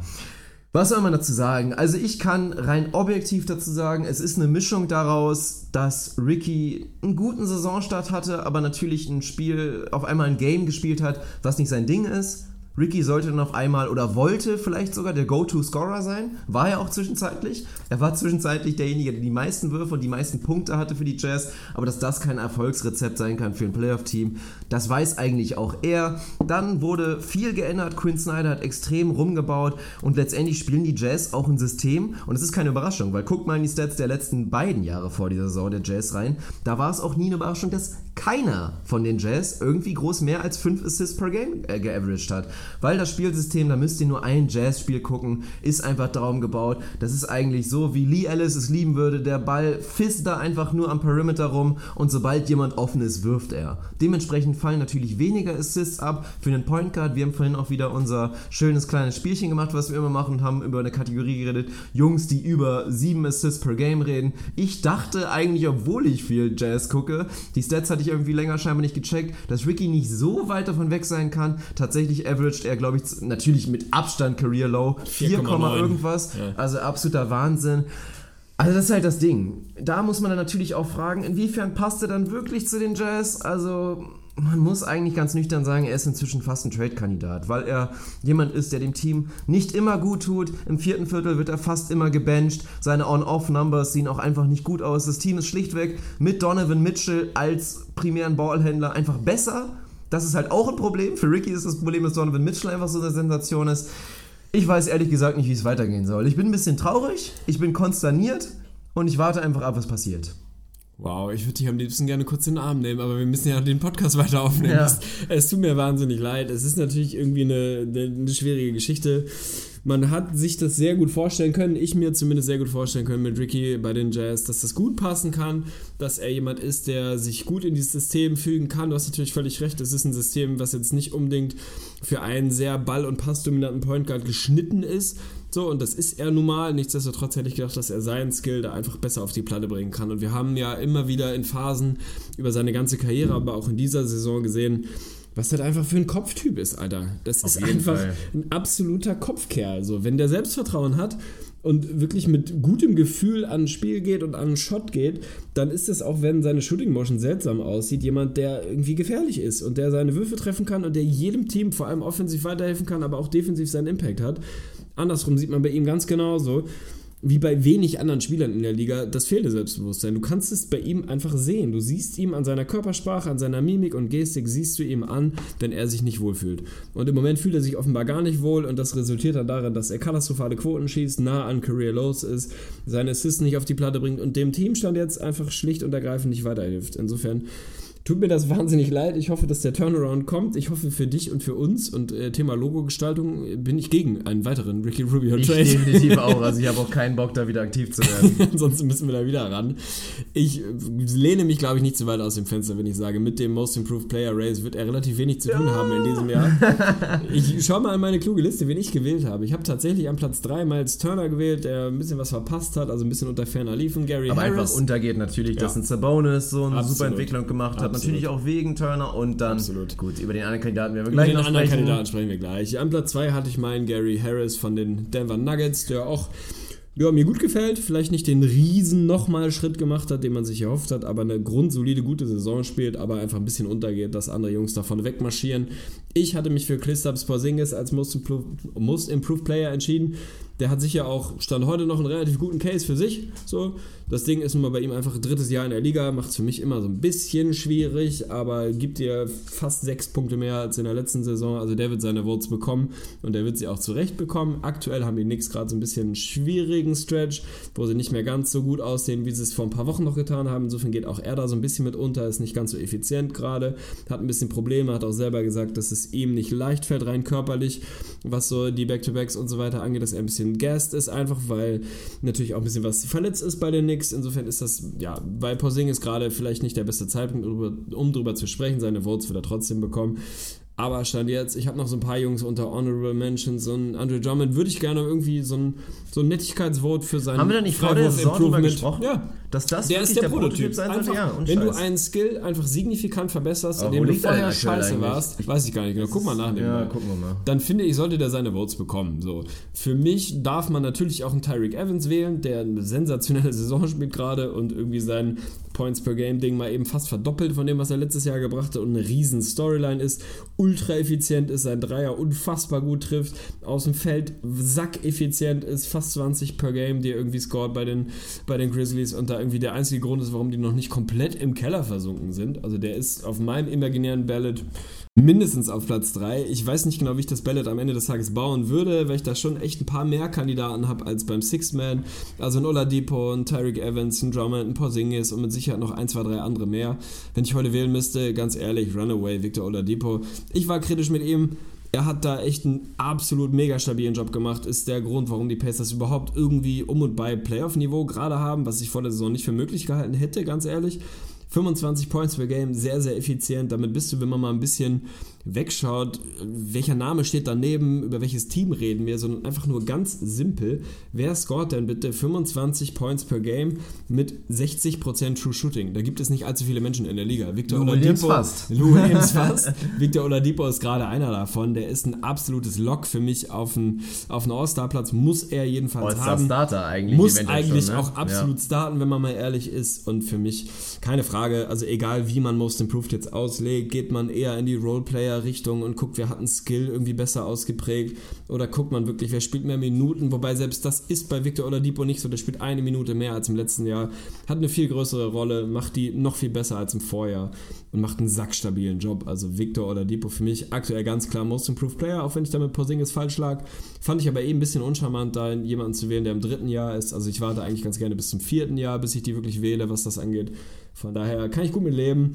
Bin gespannt, ob du wen anders hast oder noch irgendwer mit reinwerfen willst, der noch so ein paar Sympathievotes bekommt, aber Victor Oladipo ist gerade Most Improved. Nee, man, muss da, man muss da nicht groß drüber reden, das ist einfach sensationell, was der macht. Und ich will jetzt auch gar nicht schon wieder damit anfangen, das wird irgendwann kommen. So diese ganze Thematik, gerade wie sich es bei den Pacers weiterentwickelt. Das ist auch das einzige Szenario, wie er sich diesen Titel eventuell dann doch wieder, sich der Titel von ihm lösen könnte, wenn die Pacers halt doch eventuell abbauen und aus den Playoffs ausscheiden und Porzingis dann irgendwie drin ist auf, keine Ahnung, Platz 7 oder so, dann könnte sich das Ganze nochmal ein bisschen ändern. Aber Stand jetzt ist er es, deswegen keine Diskussion jetzt, kann er jemals der beste Spieler seines Teams sein? Das ist jetzt einfach zu verfrüht. Lasst uns einfach genießen, wie Oladipo spielt. Ich hatte auch Christaps auf Platz 2, ich hatte Gary Harris Harris auf Platz 3. Machen beide einen guten Job. Also da lag ich nur bei Ricky so richtig krass daneben. Aber ich will dich einfach nochmal kurz fragen. Also wirklich Eier auf den Tisch. Klar, die Fans voten, aber einfach mal, wie würdest du entscheiden im Osten? All-Star-Starter im Backcourt. Ich denke mal, Kyrie Irving ist ein Lock. Da müssen wir nicht drüber sprechen. Da ist der Erfolg des Teams einfach zu groß. Aber ich denke mal, die drei großen Kandidaten sollten lauten Bradley Beal, DeMar DeRozan oder halt ein, e, ein jener Victor Oladipo. Für wen würdest du dich dann jetzt entscheiden? Boah, finde ich wahnsinnig schwierig. Also tatsächlich, ich habe das eben so lapidar dahingesagt, weil ich aber auch nicht so wirklich über die Kandidaten nachgedacht habe. Also so sehr ich Bradley Beal liebe und so sehr ich finde, dass der All-Star Games en masse verdient hat, weil das einfach ein absolut großartiger Typ ist. Der fällt für mich als erster da raus bei DeMar DeRozan ist eben das Ding, Alter, die Raptors sind 26 und 10, so. Das sind immer noch sieben Wins mehr, als die Pacers da gerade auf dem mhm. Papier haben.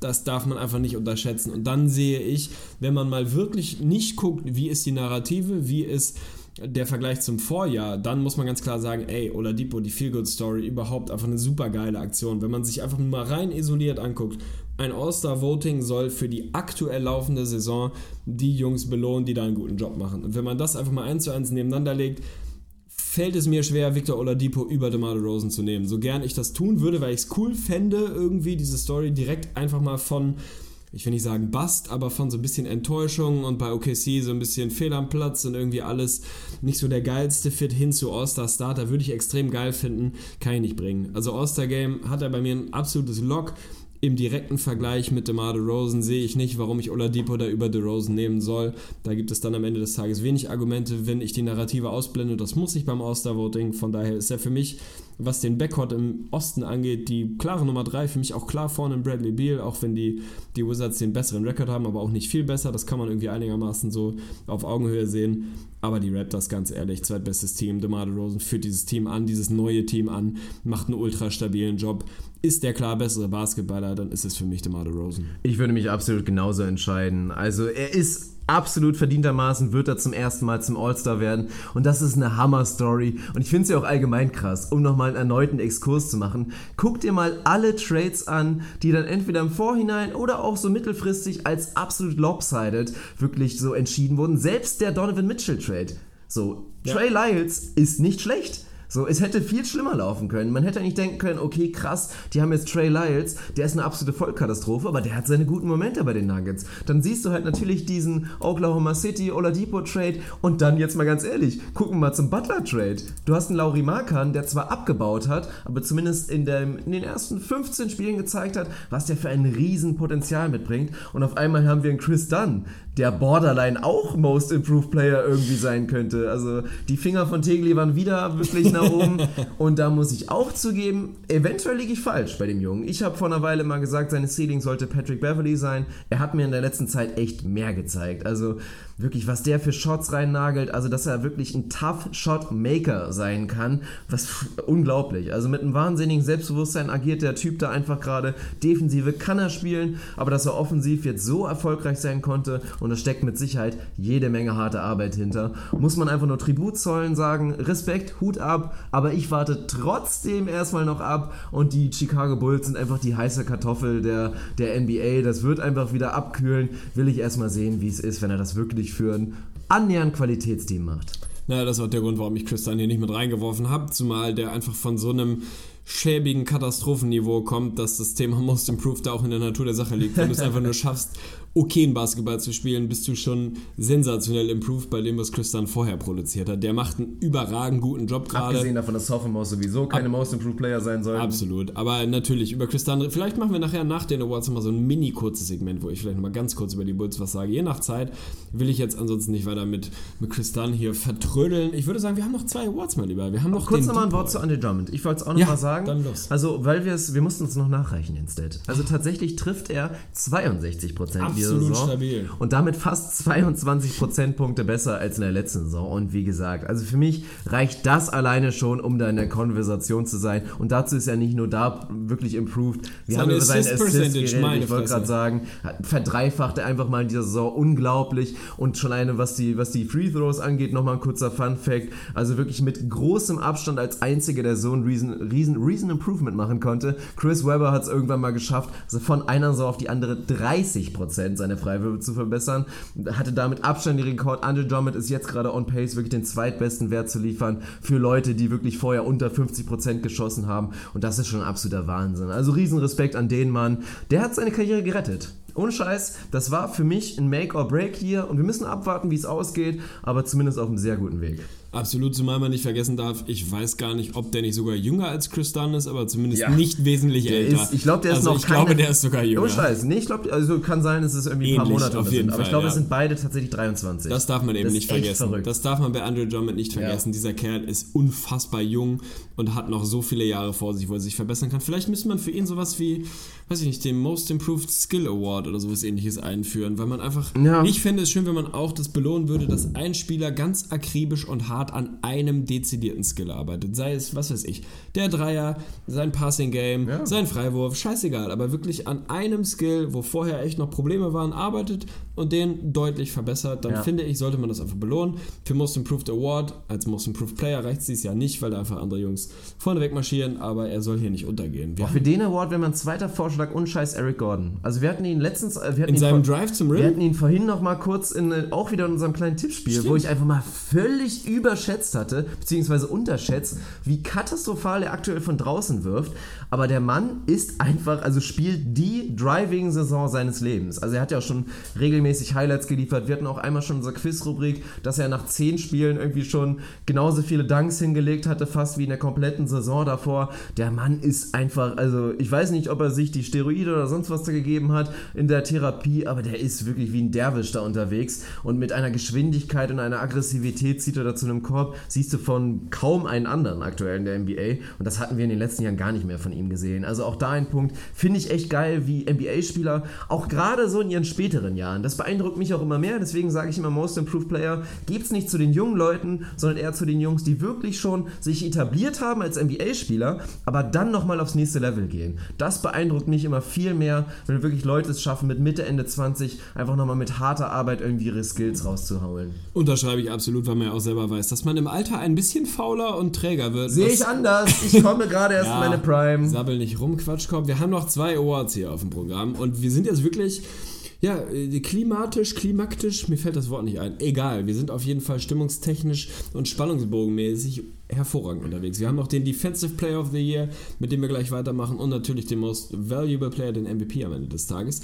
Beim Thema Depoy lege ich vielleicht mal so halb vor, beziehungsweise leite mal so ein, weil da bin ich sehr gespannt, in welche Richtung das geht. Ich habe mich tatsächlich vor der Saison hinreißen lassen, was heißt hinreißen lassen? Ich habe gesagt, Rudy Gobert wird der ich Defensive auch. Player of the Year was auch ein absolut valider Tipp ist, weil der Mann das letztes Jahr schon hätte werden können und definitiv das in seiner Karriere mal werden wird, wenn er sich nicht beide Beine bricht. Also vollkommen in Ordnung. Nur sind die Verletzungen dazwischen gekommen. Er spielt keine Rolle. Mein Platz 2 war Kawhi Leonard. Same Story. War es schon. Wird es jetzt in diesem Jahr nicht werden, weil die Verletzung dann immer eine Rolle spielt. Mein Platz 3 war Jimmy Butler. Da habe ich ein bisschen so einen kleinen Homer-Pick äh, eingestreut, weil ich dachte, ey, komm, vielleicht kann Jimmy da wirklich mit einem Tom Thibodeau-Team, was hoffentlich eine gute Defense hinstellt, was sie jetzt nicht tun, aber das hatte ich damals ja nicht bedacht, äh, vielleicht da wirklich einen Case für sich machen. Jetzt aktuell stellt sich auch diese Frage nicht. Für mich gibt es, äh, ich habe lange drüber nachgedacht, wirklich eigentlich nur zwei Leute, die da in der engeren Verlosung sind. Und ich bin da ja, nicht. Bin ich jetzt mal gespannt. Ist so, ich bin da jetzt nicht, nicht so sehr in Richtung, welche Teams stellen die beste Defense und wer ist der Anker. Da müsste man eigentlich in Richtung Boston Celtics gucken und wahrscheinlich müsste Al Horford dafür Stimmen bekommen, weil der irgendwie das, ja. das Brain zumindest hinter dieser Defense genug. ist. Genau, es ist nicht sexy und er ist denn nicht der Individualverteidiger. Wer hat das beste Defensive Free Plus meines der kompletten Liga aktuell? Aaron Baines. Ja. Oh, wichtig. Ohne Scheiß. Der war straight. Ja. Also uh, ich kann es bestätigen, er hat es wirklich nicht nachgeguckt, aber ich habe es vorhin einmal kurz nachgeguckt und war auch ein bisschen schockiert. Klar, macht Sinn, es muss vielleicht irgendwie einer der Celtics sein. Auch nicht unbedingt, aber das ist schon ein krasser Fakt. Also Aaron Baines, ja, eine Maschine. Stabil. Also er sieht dir ja auch so ein bisschen ähnlich, zumindest, also du hast den Soft zwar jetzt nicht mehr, aber ihr habt eine ähnliche Statur, seid ähnlich groß von daher ich rebounde das, besser. Ja, gut, das ist halt der Punkt. Ich bin 50% Aaron Baines, 50% Yusuf Nurkic. Nee. Und irgendwo müssen wir noch 2% Sky Limon rausgrinden, aber das kriegen wir ja, noch irgendwo raus. Ja. Nein, aber ich bin jetzt nicht den Weg gegangen zu sagen, wie man es oft macht, wer ist eigentlich, welches Team stellt die beste Defense und wer ist da der Anker. Das war lange Jahre auch irgendwo relevant, dass man es so gemacht hat und wäre auch für einen Typ Rudy Gobert dann irgendwie das Argument gewesen. Aber die Celtics haben halt nicht diesen krassen, rausstechenden Individualverteidiger, wie ein Rudy Gobert das ist. Ähnliches gilt gerade irgendwie für die Spurs, solange Kawhi Leonard raus ist. Weil da sind es bei mir am Ende wirklich zwei Kandidaten, die sich da rauskristallisiert haben. Der eine, pff, ich muss einfach so rausfahren. Kevin Durant, Mann. Ohne Mist. Der Typ macht einen mhm. Case für Defensive Player of the Year. Der ist dieses Jahr der beste Verteidiger, den die drittbeste Defense dieser Liga, die Golden State Warriors da gerade hinstellen. Der nimmt so ein bisschen, im Englischen würde man sagen, he takes pride. Also er hat Bock auf Defense. Er sieht sich vielleicht nicht als Defensive First Player, aber er hat wirklich Bock, da seinen Impact zu leisten, was irgendwie Blocks per Game ist ungleich Defense, weiß ich. Angeht, ist er irgendwie Dritter in der Liga, also Rim Protection ist kein Problem mehr für die Warriors, seit sie KD dabei haben. Er reboundet gut, er verteidigt sein individuelles Matchup gut, er, seine Help Defense ist gut. Also er ist ein besserer Verteidiger in diesem Jahr als Draymond Green. So, er ist nicht per se ein besserer Verteidiger als Draymond Green. Ich würde sagen, niemand ist das. Der ist für mich nach wie vor ja, irgendwie das Unicorn, der defensiv eindrucksvollste Spieler, den diese Liga irgendwie so hat. Bringt er dies Jahr halt nicht auf die Platte, muss er auch nicht wirklich und ist auch kein großes Problem. Aber wenn man die vorherigen Saisons mal ausblendet, dann ist Kevin Durant in diesem Jahr für mich jemand, der da absoluten Case für sich macht. Der zweite, den ich mit reinwerfen würde, und das ist dann wieder eher Typ Typ Wing, Typ Kawhi Leonard Light ist ohne Mist mal Andre Roberson, Mann. Ich würde den Kerl wählen. Also ich würde ihn auf mein Bracket packen, weil der Kerl einfach einer der besten Verteidiger dieser Liga ist, zumindest auf dem Flügel. So, natürlich ist er kein Rim Protector, muss er auch nicht, ist auch nicht seine Aufgabe. Aber wenn ich mal drüber nachdenke, und das ist ja irgendwo auch, wenn da nicht so ein Typ richtig vorne wegläuft, die Frage, die ich mir dann stelle, wer ist denn mein absolutes Horror-Matchup? Bei wem will ich denn wirklich auf Teufel, auf Teufel komm raus nicht, dass der mich diese Nacht verteidigt? Das war viele Jahre Patrick Beverly, der jetzt gerade verletzt ist und dann auch im Zweifel eher nur so eine bis anderthalb Positionen garden kann. Aber ein Andrew Robertson kann mal ganz entspannt drei, vielleicht vier Positionen verteidigen und das auf einem ekelhaften Niveau und ist da das dichteste an Kawhi Leonard, was ich da gerade irgendwo so sehen kann. Einfach ein ekelhafter Typ, wo ich absolut keinen Bock hätte, morgens ins Büro oder in die Halle zu gehen, wenn ich wüsste, heute Abend muss ich mich keine Ahnung, 35 Minuten von Andrew Robertson verteidigen lassen. Hm. Habe ich keinen Bock drauf. Von daher wäre der für mich jemand, den ich da absolut mit reinwerfen würde. Wen ich am Ende wählen würde, weiß ich gar nicht genau. Wahrscheinlich würde ich Objektivität vorausgesetzt sogar Robertson meine Erststimme geben und Durant Krass, meine Zweitstimme. Ja. Aber irgendwie die beiden sind für mich die, die auf mich den meisten Eindruck dahinter lassen haben dieses Jahr.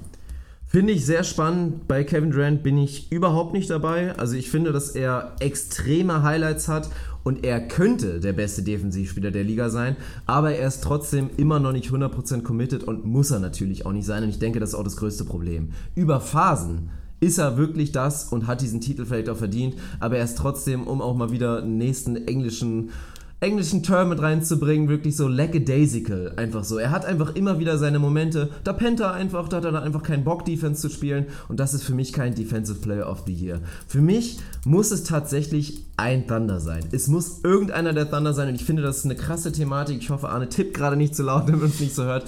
Nein, was ich wirklich extrem spannend finde, ist, wenn du in diese ganzen Team reinguckst, Teams reinguckst, die die besten Defenses der Liga stellen. Jetzt mal abgesehen vielleicht von den Warriors, die mit Durant natürlich schon spektakulären Verteidiger haben. Da guckst du zum Beispiel zu den Celtics, denkst dir, ja, die haben die beste Defense der Liga aber keiner sticht so richtig raus. So. Nehme ich jetzt einen Horford, der klar, so NBA-Nerds wissen, der ist ein wahnsinnig guter Verteidiger, aber er sticht trotzdem nicht raus. Und bei den Thunder habe ich für mich drei Spieler, die absolut rausstrechen und für mich einfach ganz offensichtlich wahnsinnig gute Verteidiger sind. Und für mich sind die Thunder auch tatsächlich das Team, was wirklich die beste Defense in dem Sinne stellt, mit diesen drei Spielern, weil im Gegensatz zu den Celtics sind sie halt viel undisziplinierter. Es ist viel schwieriger als Thunder Defense eine so gute Defense, äh, so gute Defense hinzustellen, so ein gutes Defensive Rating aufzustellen weil die einfach so viele Situationen haben, sei es aufgrund von Westbrook nach dem Layup, liegt er dann halt wieder vorne und du spielst 4 on 5 und so weiter, und dass die trotzdem so gut sind, ist für mich der absolute Wahnsinn. Und da gibt es drei Kandidaten, du hast Robertson erwähnt,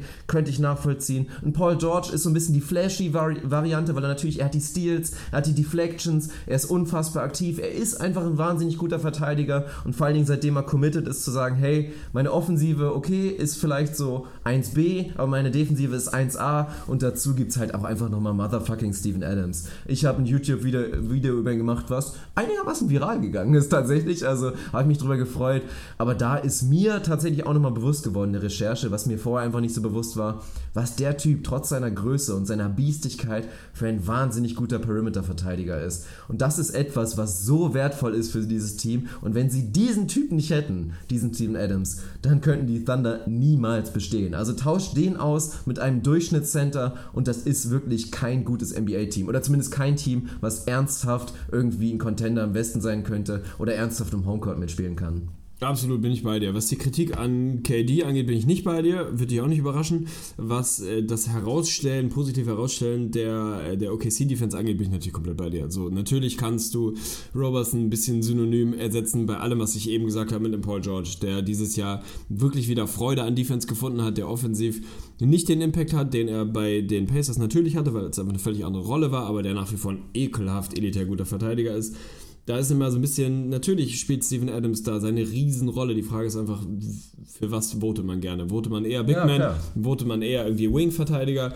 Ich finde auch da irgendwie, auch wenn ich die Awards nicht so wahnsinnig weit aufsplitten möchte, aber ich fand so in den letzten Jahren, ganz ehrlich, da war es doch so eindeutig irgendwie, dass man da eigentlich eine Unterteilung bräuchte.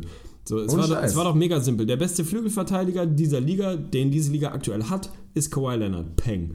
Der beste Center, den diese Liga gerade hat, Center-Verteidiger, den diese Liga gerade hat, ist Rudy Gobert. Peng, fertig. So, der beste, mhm. weiß, weiß ich nicht, Hybrid-Verteidiger, wie auch immer, ist wahrscheinlich Draymond Green. So, oder der beste, keine Ahnung, wie auch immer man es betiteln will.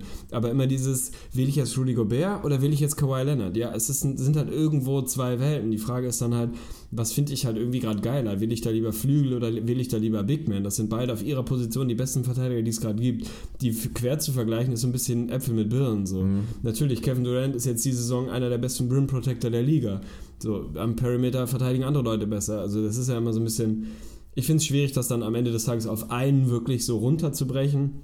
Ja. Bei den OKC ist halt das Ding, da sind es so viele, die diese Defense so gut machen, dass es vielleicht ein bisschen schwierig wird, sich da einen rauszupicken, weil Robertson seine Votes bekommen wird, weil Adams seine Votes bekommen ja, wird, weil auch. Paul George seine Votes bekommen wird und so weiter und so fort. Bin ich einfach gespannt, wie die Votes tatsächlich ausgehen würden, wenn man heute voten würde. Weiß ich gar nicht genau. Ich, glaub ich glaube, dass KD echt eine Chance hat, tatsächlich für diesen populären Vote. Ich bin, wie gesagt, der Meinung, dass es nicht unbedingt verdient hat, aber das ist völlig recht. Das ist halt ein Problem, wenn du in deinem Team drei Kandidaten hast und du sprichst auch wirklich einen interessanten Punkt an. Also es ist letztendlich Geschmacksfrage, aber man muss sich einfach überlegen, welche Defense, also welche Art von Defense ist denn tatsächlich für dieses Team am wichtigsten, Schrägstrich, nicht austauschbar. Und da bin ich bei den Thunder so weit zu sagen, das ist für mich Steven Adams. Das ist nicht austauschbar, das kann dir kein anderer liefern. Dazu kommt ja auch noch, was man selten bedenkt, Thema Rebounding. Mit Steven Adams sind die Thunder ein absolut elitäres Rebounding-Team. Und nicht nur, weil er so gut offensiv reboundet, sondern weil er auch einfach so unfassbar gut ausboxt, dass einfach meistens sein Team den Defensiv-Rebound bekommt. Das ist auch ein Teil der Defense. Und wenn du das, wie gesagt, tauscht, hast du ein größeres Problem, als wenn du jetzt sagst, okay, ich tausche die Perimeter-Defense von einem Roberson oder von einem George, meiner Meinung nach. Was die OKC konkret angeht, bin ich bei dir. Grund, ja, es ist immer grundsätzlich, genau, grundsätzlich wäre das Gegenargument, ey, was brauchst du denn? Wirklich Crunch-Time, du musst jetzt einen Stop generieren. Dann brauchst du einen Wing-Defender, jemanden, der den besten Attacking Wing Guard des Gegners verteidigen kann und dann hilft dir dein Rim Protector mehr oder weniger gar nichts, weil es am Ende darum geht, der wird rausgezogen, wird irgendwo draußen isoliert, Vollkommen. es wird eine ISO gespielt und du brauchst jemanden, der das garden kann. Und dann wird für mich, so wie sich die Liga heute entwickelt, über das Gesamtbild immer ein Typ Kawhi Leonard als, oder ein Typ Andre Robertson Paul George wertvoller sein, in Anführungsstrichen, die sieht keiner, die ich hier gerade die ganze Zeit mache, aber wahrscheinlich wertvoller oder schwerer zu ersetzen sein als ein elitärer Rim Protector, weil der dann, wenn es wirklich drauf ankommt, nicht mehr den Impact haben kann, so wie sich das Game gerade entwickelt. Aber das ist eine andere Geschichte. Ich bin auf jeden Fall aber gespannt. Geht's mir auch nicht wen würdest du heute wählen? Dann sag mir doch mal, wenn du heute ein Vote hättest, wen würdest du wählen? Also ich würde wahrscheinlich aus einem Mix aus, wenn ich prognostiziere, dann noch mit einberechnen, dass ich Paul George als meinen dritten Vote vor der Saison hatte, würde ich wahrscheinlich ihn wählen. Aber ich würde es gerne bei Adams sehen, weil es in dem Beispiel, du hast es ja angesprochen, mir auch gar nicht um die Rim Protection geht. Das ist ja wahrscheinlich noch der schwächste Aspekt von Adams. Es geht um diese Switchability als Big, die er einfach vollkommen überraschenderweise mitbringt und die unfassbar wichtig gegen die meisten guten Teams ist. Aber du hast natürlich trotzdem auch noch vollkommen recht, und das ist ja auch der Punkt, warum die Thunder so unfassbar ekelhaft sein könnten. Die haben halt zwei von diesen Jungs, Mann genau diese Situation, die du meinst. Game on the line, wir brauchen einen Stopp. Die haben zwei Jungs, die wo einfach, jedes Team würde sich so einen überhaupt erstmal wünschen und die haben zwei davon. Ja. Also und das ist der Punkt, sobald die offensiv so spielen, wie sie es gerade tun und dann defensiv einfach in den Phasen ihren Potenzial wirklich abrufen können, dann werden sie zwar nicht NBA-Champion, aber trotzdem sind die verdammt gefährliches Team. Absolut, müssen wir nicht weiter darüber reden. Auch das ist ja der Grund, warum ich sie nach wie vor aber das würde jetzt ein neues Thema aufmachen. Ich halte sie tatsächlich im, im Westen für gefährlicher als die Rockets. Nicht, weil ich die Rockets hate, sondern weil ich glaube, dass in so einem Matchup du die Warriors nicht unbedingt schlägst, wenn du mit ihnen mitbomben willst und hoffst, dass du vier aus sieben Mal, keine Ahnung, 20 Dreier triffst und das ja. mit einer guten Percentage, sondern wenn du wirklich sowas ähnliches wie eine Lösung findest, es ihnen einfach ekelhaft schwer zu machen. Und da glaube ich, sind die OKC besser equipped, wenn man so will als es andere Teams sind, vielleicht auch als es die Spurs sind, aber da schauen wir dann irgendwie zu gegebener Wirst du Kritik auf. für einstecken? Sehe ich aber absolut genauso und gerade auch deswegen auch wieder die Schlüsselposition. Ein Steven Adams ist sehr gut gemacht für ein Matchup mit Den den Warriors ja. und Clint, Clint Capella, ist null. nicht gemacht ja. für ein Matchup mit den Warriors. Tut mir leid. Ja, so ist es am Ende des Tages. Wir sind angekommen, mein Lieber. Wir sind angekommen. Oh, der MVP. Beim MVP, mein Lieber. Ich würde einleiten, wen äh, wir beide oder wen ich zumindest vor der Saison hier hingeschrieben habe und dann schätze ich, wird es eine 50-50-Geschichte zwischen uns beiden, wen wir beide gerade vorgesehen, weil ich würde behaupten, es gibt aktuell nur zwei wirklich wählbare, ja, das ist ein äh, wählbare Kandidaten, aber selbst darüber kann man vielleicht streiten. Nein. Ich habe mich vor der Saison auf Platz 3 beim MVP-Vote auf Kawhi Leonard festgelegt, müssen wir nicht drüber sprechen, ist verletzt, hätte ansonsten sicherlich hier seinen, seinen Platz in der Liste vollkommen verdient, ist einer der besten Spieler der Liga, aus einem der besten Teams der Liga, der hätte seine Votes bekommen. Mein Platz 1 tatsächlich war Kevin Durant, ein bisschen da damals aus der, ja, ich würde nicht, ich will, will nicht sagen aus der Not heraus, aber weil ich einfach schlicht gesagt habe, Best Player on the Best Team, Punkt. So einfach ist es manchmal, weil sich alle War anderen irgendwie so, ja. marginalisieren, die Votes wegnehmen. Wir haben diesen, wir brechen mal aus aus der alten Voting-Narrative. Vote letztes Jahr gehabt mit einem Westbrook, der es geworden ist, obwohl er nicht von einem besonders guten Team kam. Da war mein, mein Gedanke so, LeBron wird seine Votes bekommen, vielleicht aber nicht genug. Harden wird seine Votes bekommen, nicht genug. Am Ende guckt man vielleicht, welches Team hat den besten Rekord. Das werden die Warriors sein.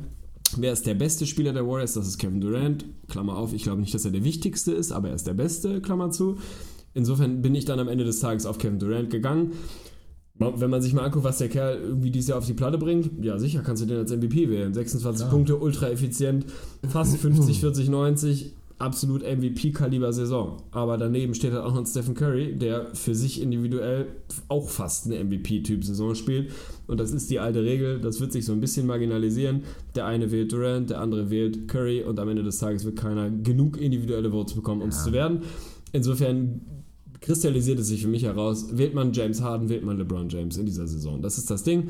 Für mich sind es die einzigen beiden, die man wirklich ernsthaft wählen kann dieses Jahr. Für mich persönlich, du hast im YouTube-Video auch darüber gesprochen, jetzt kommt die Verletzung von James Harden da rein, die ein Problem ist oder ein Problem werden kann, je nachdem, wie lange der Kerl wirklich am Ende des Tages ausfällt. Stand jetzt steht der Rekord ungefähr ähnlich, vor allem weil die Rockets jetzt ein paar Spiele in Folge verloren haben, in Klammern auch weil James Harden ein paar Spiele verpasst hat und so weiter und so fort.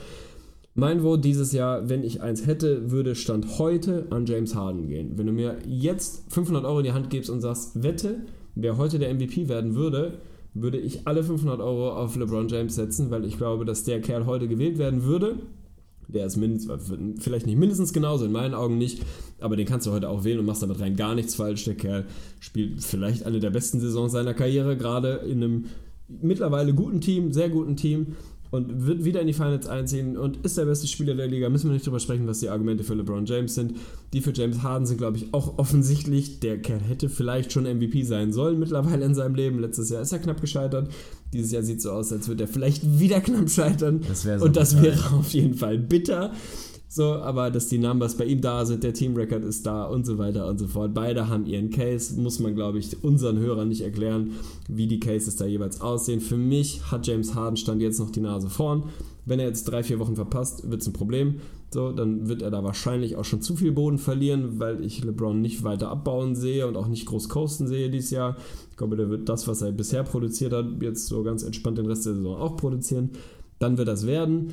Wenn Harden jetzt nur vielleicht, weiß ich nicht, 5, 6, 7 Spiele verpasst, dann wieder zurückkommt, weiter so am Ballen ist, irgendwie 30, 10 produziert, dann kann ich mir auch vorstellen, dass die Narrative bei ihm groß genug ist, dass man sagt, ey, Alter, du warst letztes Jahr so dicht dran, bist jetzt zweitbestes Team im Westen und hast es auch verdient. Ich fürchte, es wird nicht reichen. Ich glaube wirklich, James Harden muss mit den Rockets den besten Rekord der Liga produzieren, um MVP ja. zu werden und das wird er nicht tun. Nee, das glaube ich auch nicht. Also, und ich muss natürlich auch aus einer gewissen Subjektivität, aber einfach, ey, recognize greatness, Mann. Und LeBron James, wie gesagt, man kann diesen Case dafür machen, dass er mit inzwischen 33 Jahren, übrigens alles Gute nachträglich zum Geburtstag, also wirklich, dass er eine der besten Saisons seiner Karriere spielt und das ist einfach Wahnsinn. Und du sprichst es an, es wäre was anderes, wenn es für ein Müll-Cavs-Team wäre, was irgendwie kämpfen würde und Pace zu sein, gerade mal 50 Wins zu holen. Aber die sind auch langsam mal wieder in der Konversation, eventuell den Celtics auch nochmal Ärger zu machen später, wenn die vielleicht ein bisschen nachlassen und wenn dann eventuell sogar die Position der Conference besser sein sollte als jetzt die der Rockets, dann ist es eh durch ich glaube, man kann jetzt schon diskutieren und jetzt schon sagen, ich sehe LeBron James vorne und je mehr Spiele in James Harden verpassen wird, das habe ich auch in dem YouTube-Video gesagt, dieses Rennen ist so pervers knapp. Und nur noch mal kurz, ey, wir sind so verwöhnt mit diesen unfassbaren Leistungen dieser Spieler. Ein Victor Oladipo und Christoph Porzingis. Vergleicht mal bitte diese Zahlen von diesen Jungs mit dem MVP-Jahr von Derrick Rose. Das sind alles Leute, die würden in einem anderen Jahr einen saustarken Case machen für den MVP. aber du hast keine Chance mehr. Ich will dich nicht unterbrechen, aber ja, mach kurz. gerne, mach gerne. Ein Spieler, der 27 Points per Game bei 49 aus dem Feld, 41 von draußen und 93 von der Linie produziert. Stephen Curry. Wir ja. reden nicht mal drüber, ob der irgendwie wirklich ernsthafte First-Place-Votes bekommen sollte. Dazu 5 Rebounds, 6 Assists, 2 Steals. Wobei, wobei, also so, er die hätte er absolut verdient. Gerade ja. wie er jetzt gerade nach der Boah, Verletzung zurückkommt. so am Ball. So ey, am ne? Ball ist der Kerl.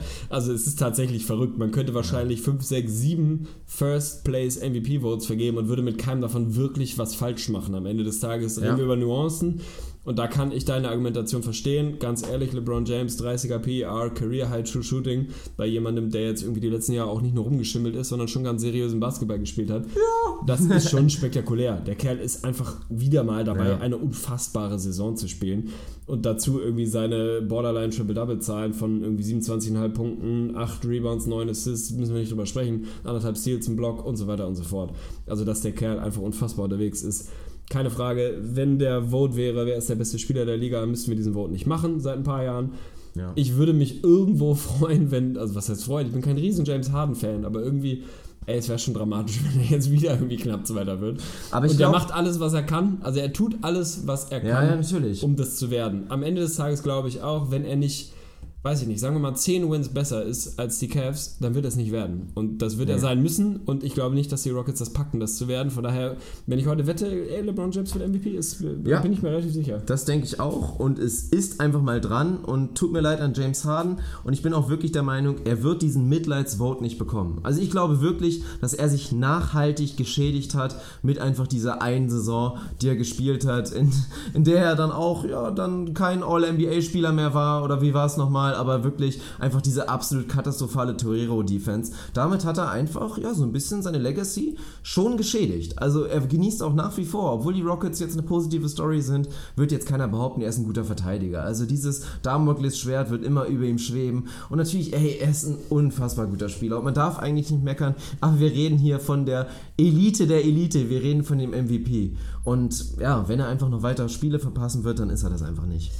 Kann ich nachvollziehen, kann ich nachvollziehen. Aber nur noch mal kurz zu Durant. Und ja. ich muss auch noch mal sagen, also was mir jetzt in den letzten Spielen aufgefallen ist, und ich glaube, das ist der Punkt, der den Regular Season Case für, MV, für, für Kevin Durant wirklich killt, ist, und ich bin bei dir, er ist theoretisch der beste Spieler. Aber wenn wir jetzt mal nur von der Regular Season ausgehen, weil in den Playoffs ist es was anderes. Und da sehen wir auch immer wieder, wer sind die dominantesten Spieler? Das sind einfach die, die Wing-Spieler ein richtig guter Small Forward entscheidet meistens die Spiele. So ist die NBA seit den letzten, keine Ahnung wie vielen Jahren. Aber in der Regular Season haben wir jetzt gesehen, ey, Curry war verletzt, die Warriors waren unfassbar gut, Kevin Durant war phänomenal, aber jetzt kommt ein Stephen Curry zurück, spielt einfach sowas von elektrisierend und auf einmal wissen alle Fans und alle Zuschauer und alle Experten wieder, wow, das ist einfach der richtige Warriors Ball. So, das ist einfach also es ist, es ist subjektiv komplett, es ist auch nicht mit Zahlen belegbar, aber ich finde trotzdem, dass es da einen Unterschied gibt von diesem Excitement, was man da sieht und dass das einfach beweist, rein für die Regular Season, was das für das Team bedeutet,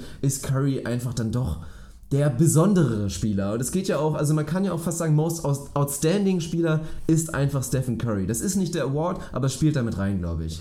Ich will jetzt gar nicht derjenige sein, der hier irgendwie ähm, ja, weiß ich nicht, deine Kevin Durant-Kritik rechtfertigen muss, aber so ist es. Also ich meine, müssen wir nicht drüber sprechen und das lässt sich sogar auch in Zahlen widerspiegeln. Ja, klar. Genau das, was ich gerade gesagt habe. Der für mich beste, kompletteste, keine Ahnung, vielseitigste, dominanteste Spieler der Golden State Warriors ist Kevin Durant, weil er da für mich der mit Abstand also mit Abstand in Anführungsstrichen, aber schon mit sichtbarem Abstand zweitbeste Spieler der Welt gerade ist und derjenige, der am dichtesten an LeBron James rankommt. So.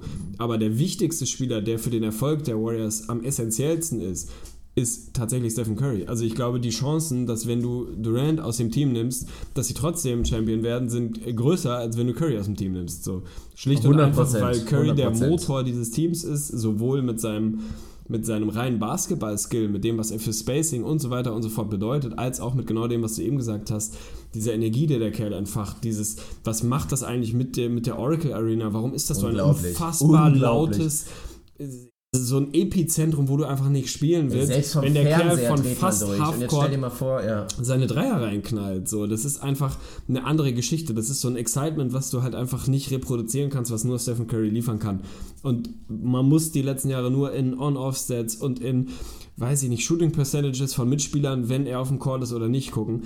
Es gibt mehr als, also mehr als 100 Belege wahrscheinlich, wenn man sich fünf Minuten hinsetzt, dass der wichtigste Spieler bei den Golden State Warriors Stephen Curry ist und wahrscheinlich der zweitwichtigste Draymond Green. Und dann kommt Kevin Durant und der beste ja. Spieler ist für mich trotzdem in einem Vakuum Kevin Durant. Hat man in den Playoffs ja auch gesehen. Aber das heißt, das was so. heißt das? Das heißt am Ende des Tages wahrscheinlich Stephen Curry MVP oder Regular Season MVP, wenn es in den Finals wirklich Pimmel auf dem Tisch jetzt sind wir irgendwie Game 6, Game 7, jetzt muss hier jemand übernehmen, ja, dann macht das halt ein Kevin Durant, so wie er es letztes Jahr gemacht hat, dann ist das nun mal was, was in der Natur der Sache liegt, in seiner Position, in seiner Größe, in seinem Skillset. Genau dafür haben sie ihn halt geholt. Also das ist halt auch genau der Grund, warum er sie nochmal, nicht nur in der Regular Season, da ist es scheißegal. Die Warriors sind auch ohne Kevin Durant wahrscheinlich das beste Regular Season Team, das wir gerade haben. Aber pack ihn damit rein, in den Playoffs, anderes Niveau. Mehr Definitiv. oder weniger unschlagbar. So, das ist nun mal genau der Luxus, den sie jetzt haben. Aber von daher bin ich bei dir. Bin ich, kann, kann ich gut ja, Das freut mich doch mal. Kevin Durant, Dass der wir bei Kevin Durant Spieler der Welt tatsächlich mal uns einig sind. Nicht der wichtigste Warriors-Spieler, wahrscheinlich sogar nur der drittwichtigste. Ja, dann haben wir uns ja auch geeinigt, wenn wir mal ganz kurz über den Spieler oder die Spieler dahinter reden, da müssen wir, glaube ich, nur noch mal kurz Janis Antetokounmpo erwähnen, selbstverständlich. Yep. Den hatte ich vor der Saison an drei. Jack Cooley an vier. ja, und auch völlig verdient. Und ja, ich weiß nicht. Also James Harden, es wird halt wirklich spannend. Ich glaube, er wird am 14.01. re-evaluated, wie man ja immer so schön sagt. Also da wird festgestellt, wie weit ist er? Können wir eventuell, das ist ja auch immer so spannend. Re-evaluated kann halt bedeuten, okay, du spielst heute Nacht wieder oder es kann bedeuten, okay, krass, noch drei Wochen, ja. nochmal in zwei Wochen wieder re-evaluated und dann schauen wir mal. Und das ist ja wirklich auch eine böse Verletzung. Also ein Muskelfaserriss am hinteren Oberschenkel. Also, boah, musst du dir mal reinziehen. Also das war nicht ohne, es sah ja auch danach wirklich ekelhaft aus. Und bei allen Mitteln, die jetzt legal oder vielleicht nicht legal sind in Deutschland oder in welchen anderen Ländern, ist es auch in der NBA schwer, davon schnell wieder zurückzukommen. Und die nächste Story ist ja auch, und da reden ja jetzt auch wieder viele drüber, wird er eventuell ganz bewusst zu früh zurückkommen wollen und riskiert eventuell wieder neue Verletzung, weil James Harden weiß jeder, er will diesen Titel. Er hat ihn auch irgendwie verdient in einem Paralleluniversum, aber halt nicht in der Realität. Dann, okay, oh, das war jetzt hart. das war ein Freudscher. Das war ein Freudscher, aber wirklich. Nein, er hat ihn schon. Ach komm, ich muss, ihr wisst, was ich meine. Vielleicht, abgesehen von allen Rockets-Fans. Aber das ist halt die Problematik. Wenn er das riskieren würde, und das hoffen wir mal nicht, weil die Rockets spielen für was anderes und ich denke und glaube auch, dass James Harden für was anderes spielt, tief in seinem Herzen. Also ich schätze ihn jetzt nicht so egoistisch ein, dass er seinen MVP-Titel über alles stellt. Ich glaube schon, dass die Rockets so selbstbewusst sind, dass sie natürlich auf die Postseason gucken. Und wenn das passiert und die Rockets das Richtige machen und mit James Harden vorsichtig umgehen und eventuell auch erstmal eine Minutes Restriction hat, dann hat er keine Chance. Weil da reden wir über drei Wochen, vier Wochen, vielleicht sogar sechs Wochen, in denen er einfach nicht mehr so produzieren kann, wie die Leute drum ihn herum. Und dann reicht es halt auch einfach aus. Und das ist die, das ist einfach the greatness of LeBron James. Dann kann LeBron James auch mit 40% rumkosten und wird einfach, ja, so Stats auflegen, dass es erst dann vorbei ist. Ja, stabil.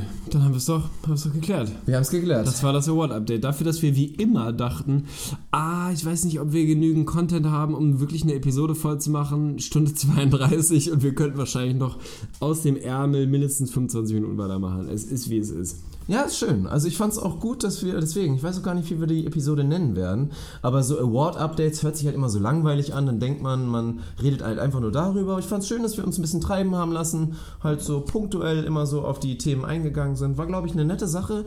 Und ich bin jetzt tatsächlich auch kaputt. Also Off-Topic und so weiter, da verweisen wir dann wirklich einfach drauf, dass ihr mal ganz die Ohren spitz halten solltet in den nächsten Tagen. Wir melden uns auf jeden Fall bei Facebook, bei Instagram, bei Twitter, bei YouTube. Also spätestens Sonntag wird es auf jeden Fall auch bei YouTube ein Video geben. Und wie gesagt, am Sonntag ebenfalls werden wir definitiv, kann man das sagen, definitiv? Ich glaube schon, oder? Kann man auf jeden Fall sagen. Kann man sagen, de definitiv.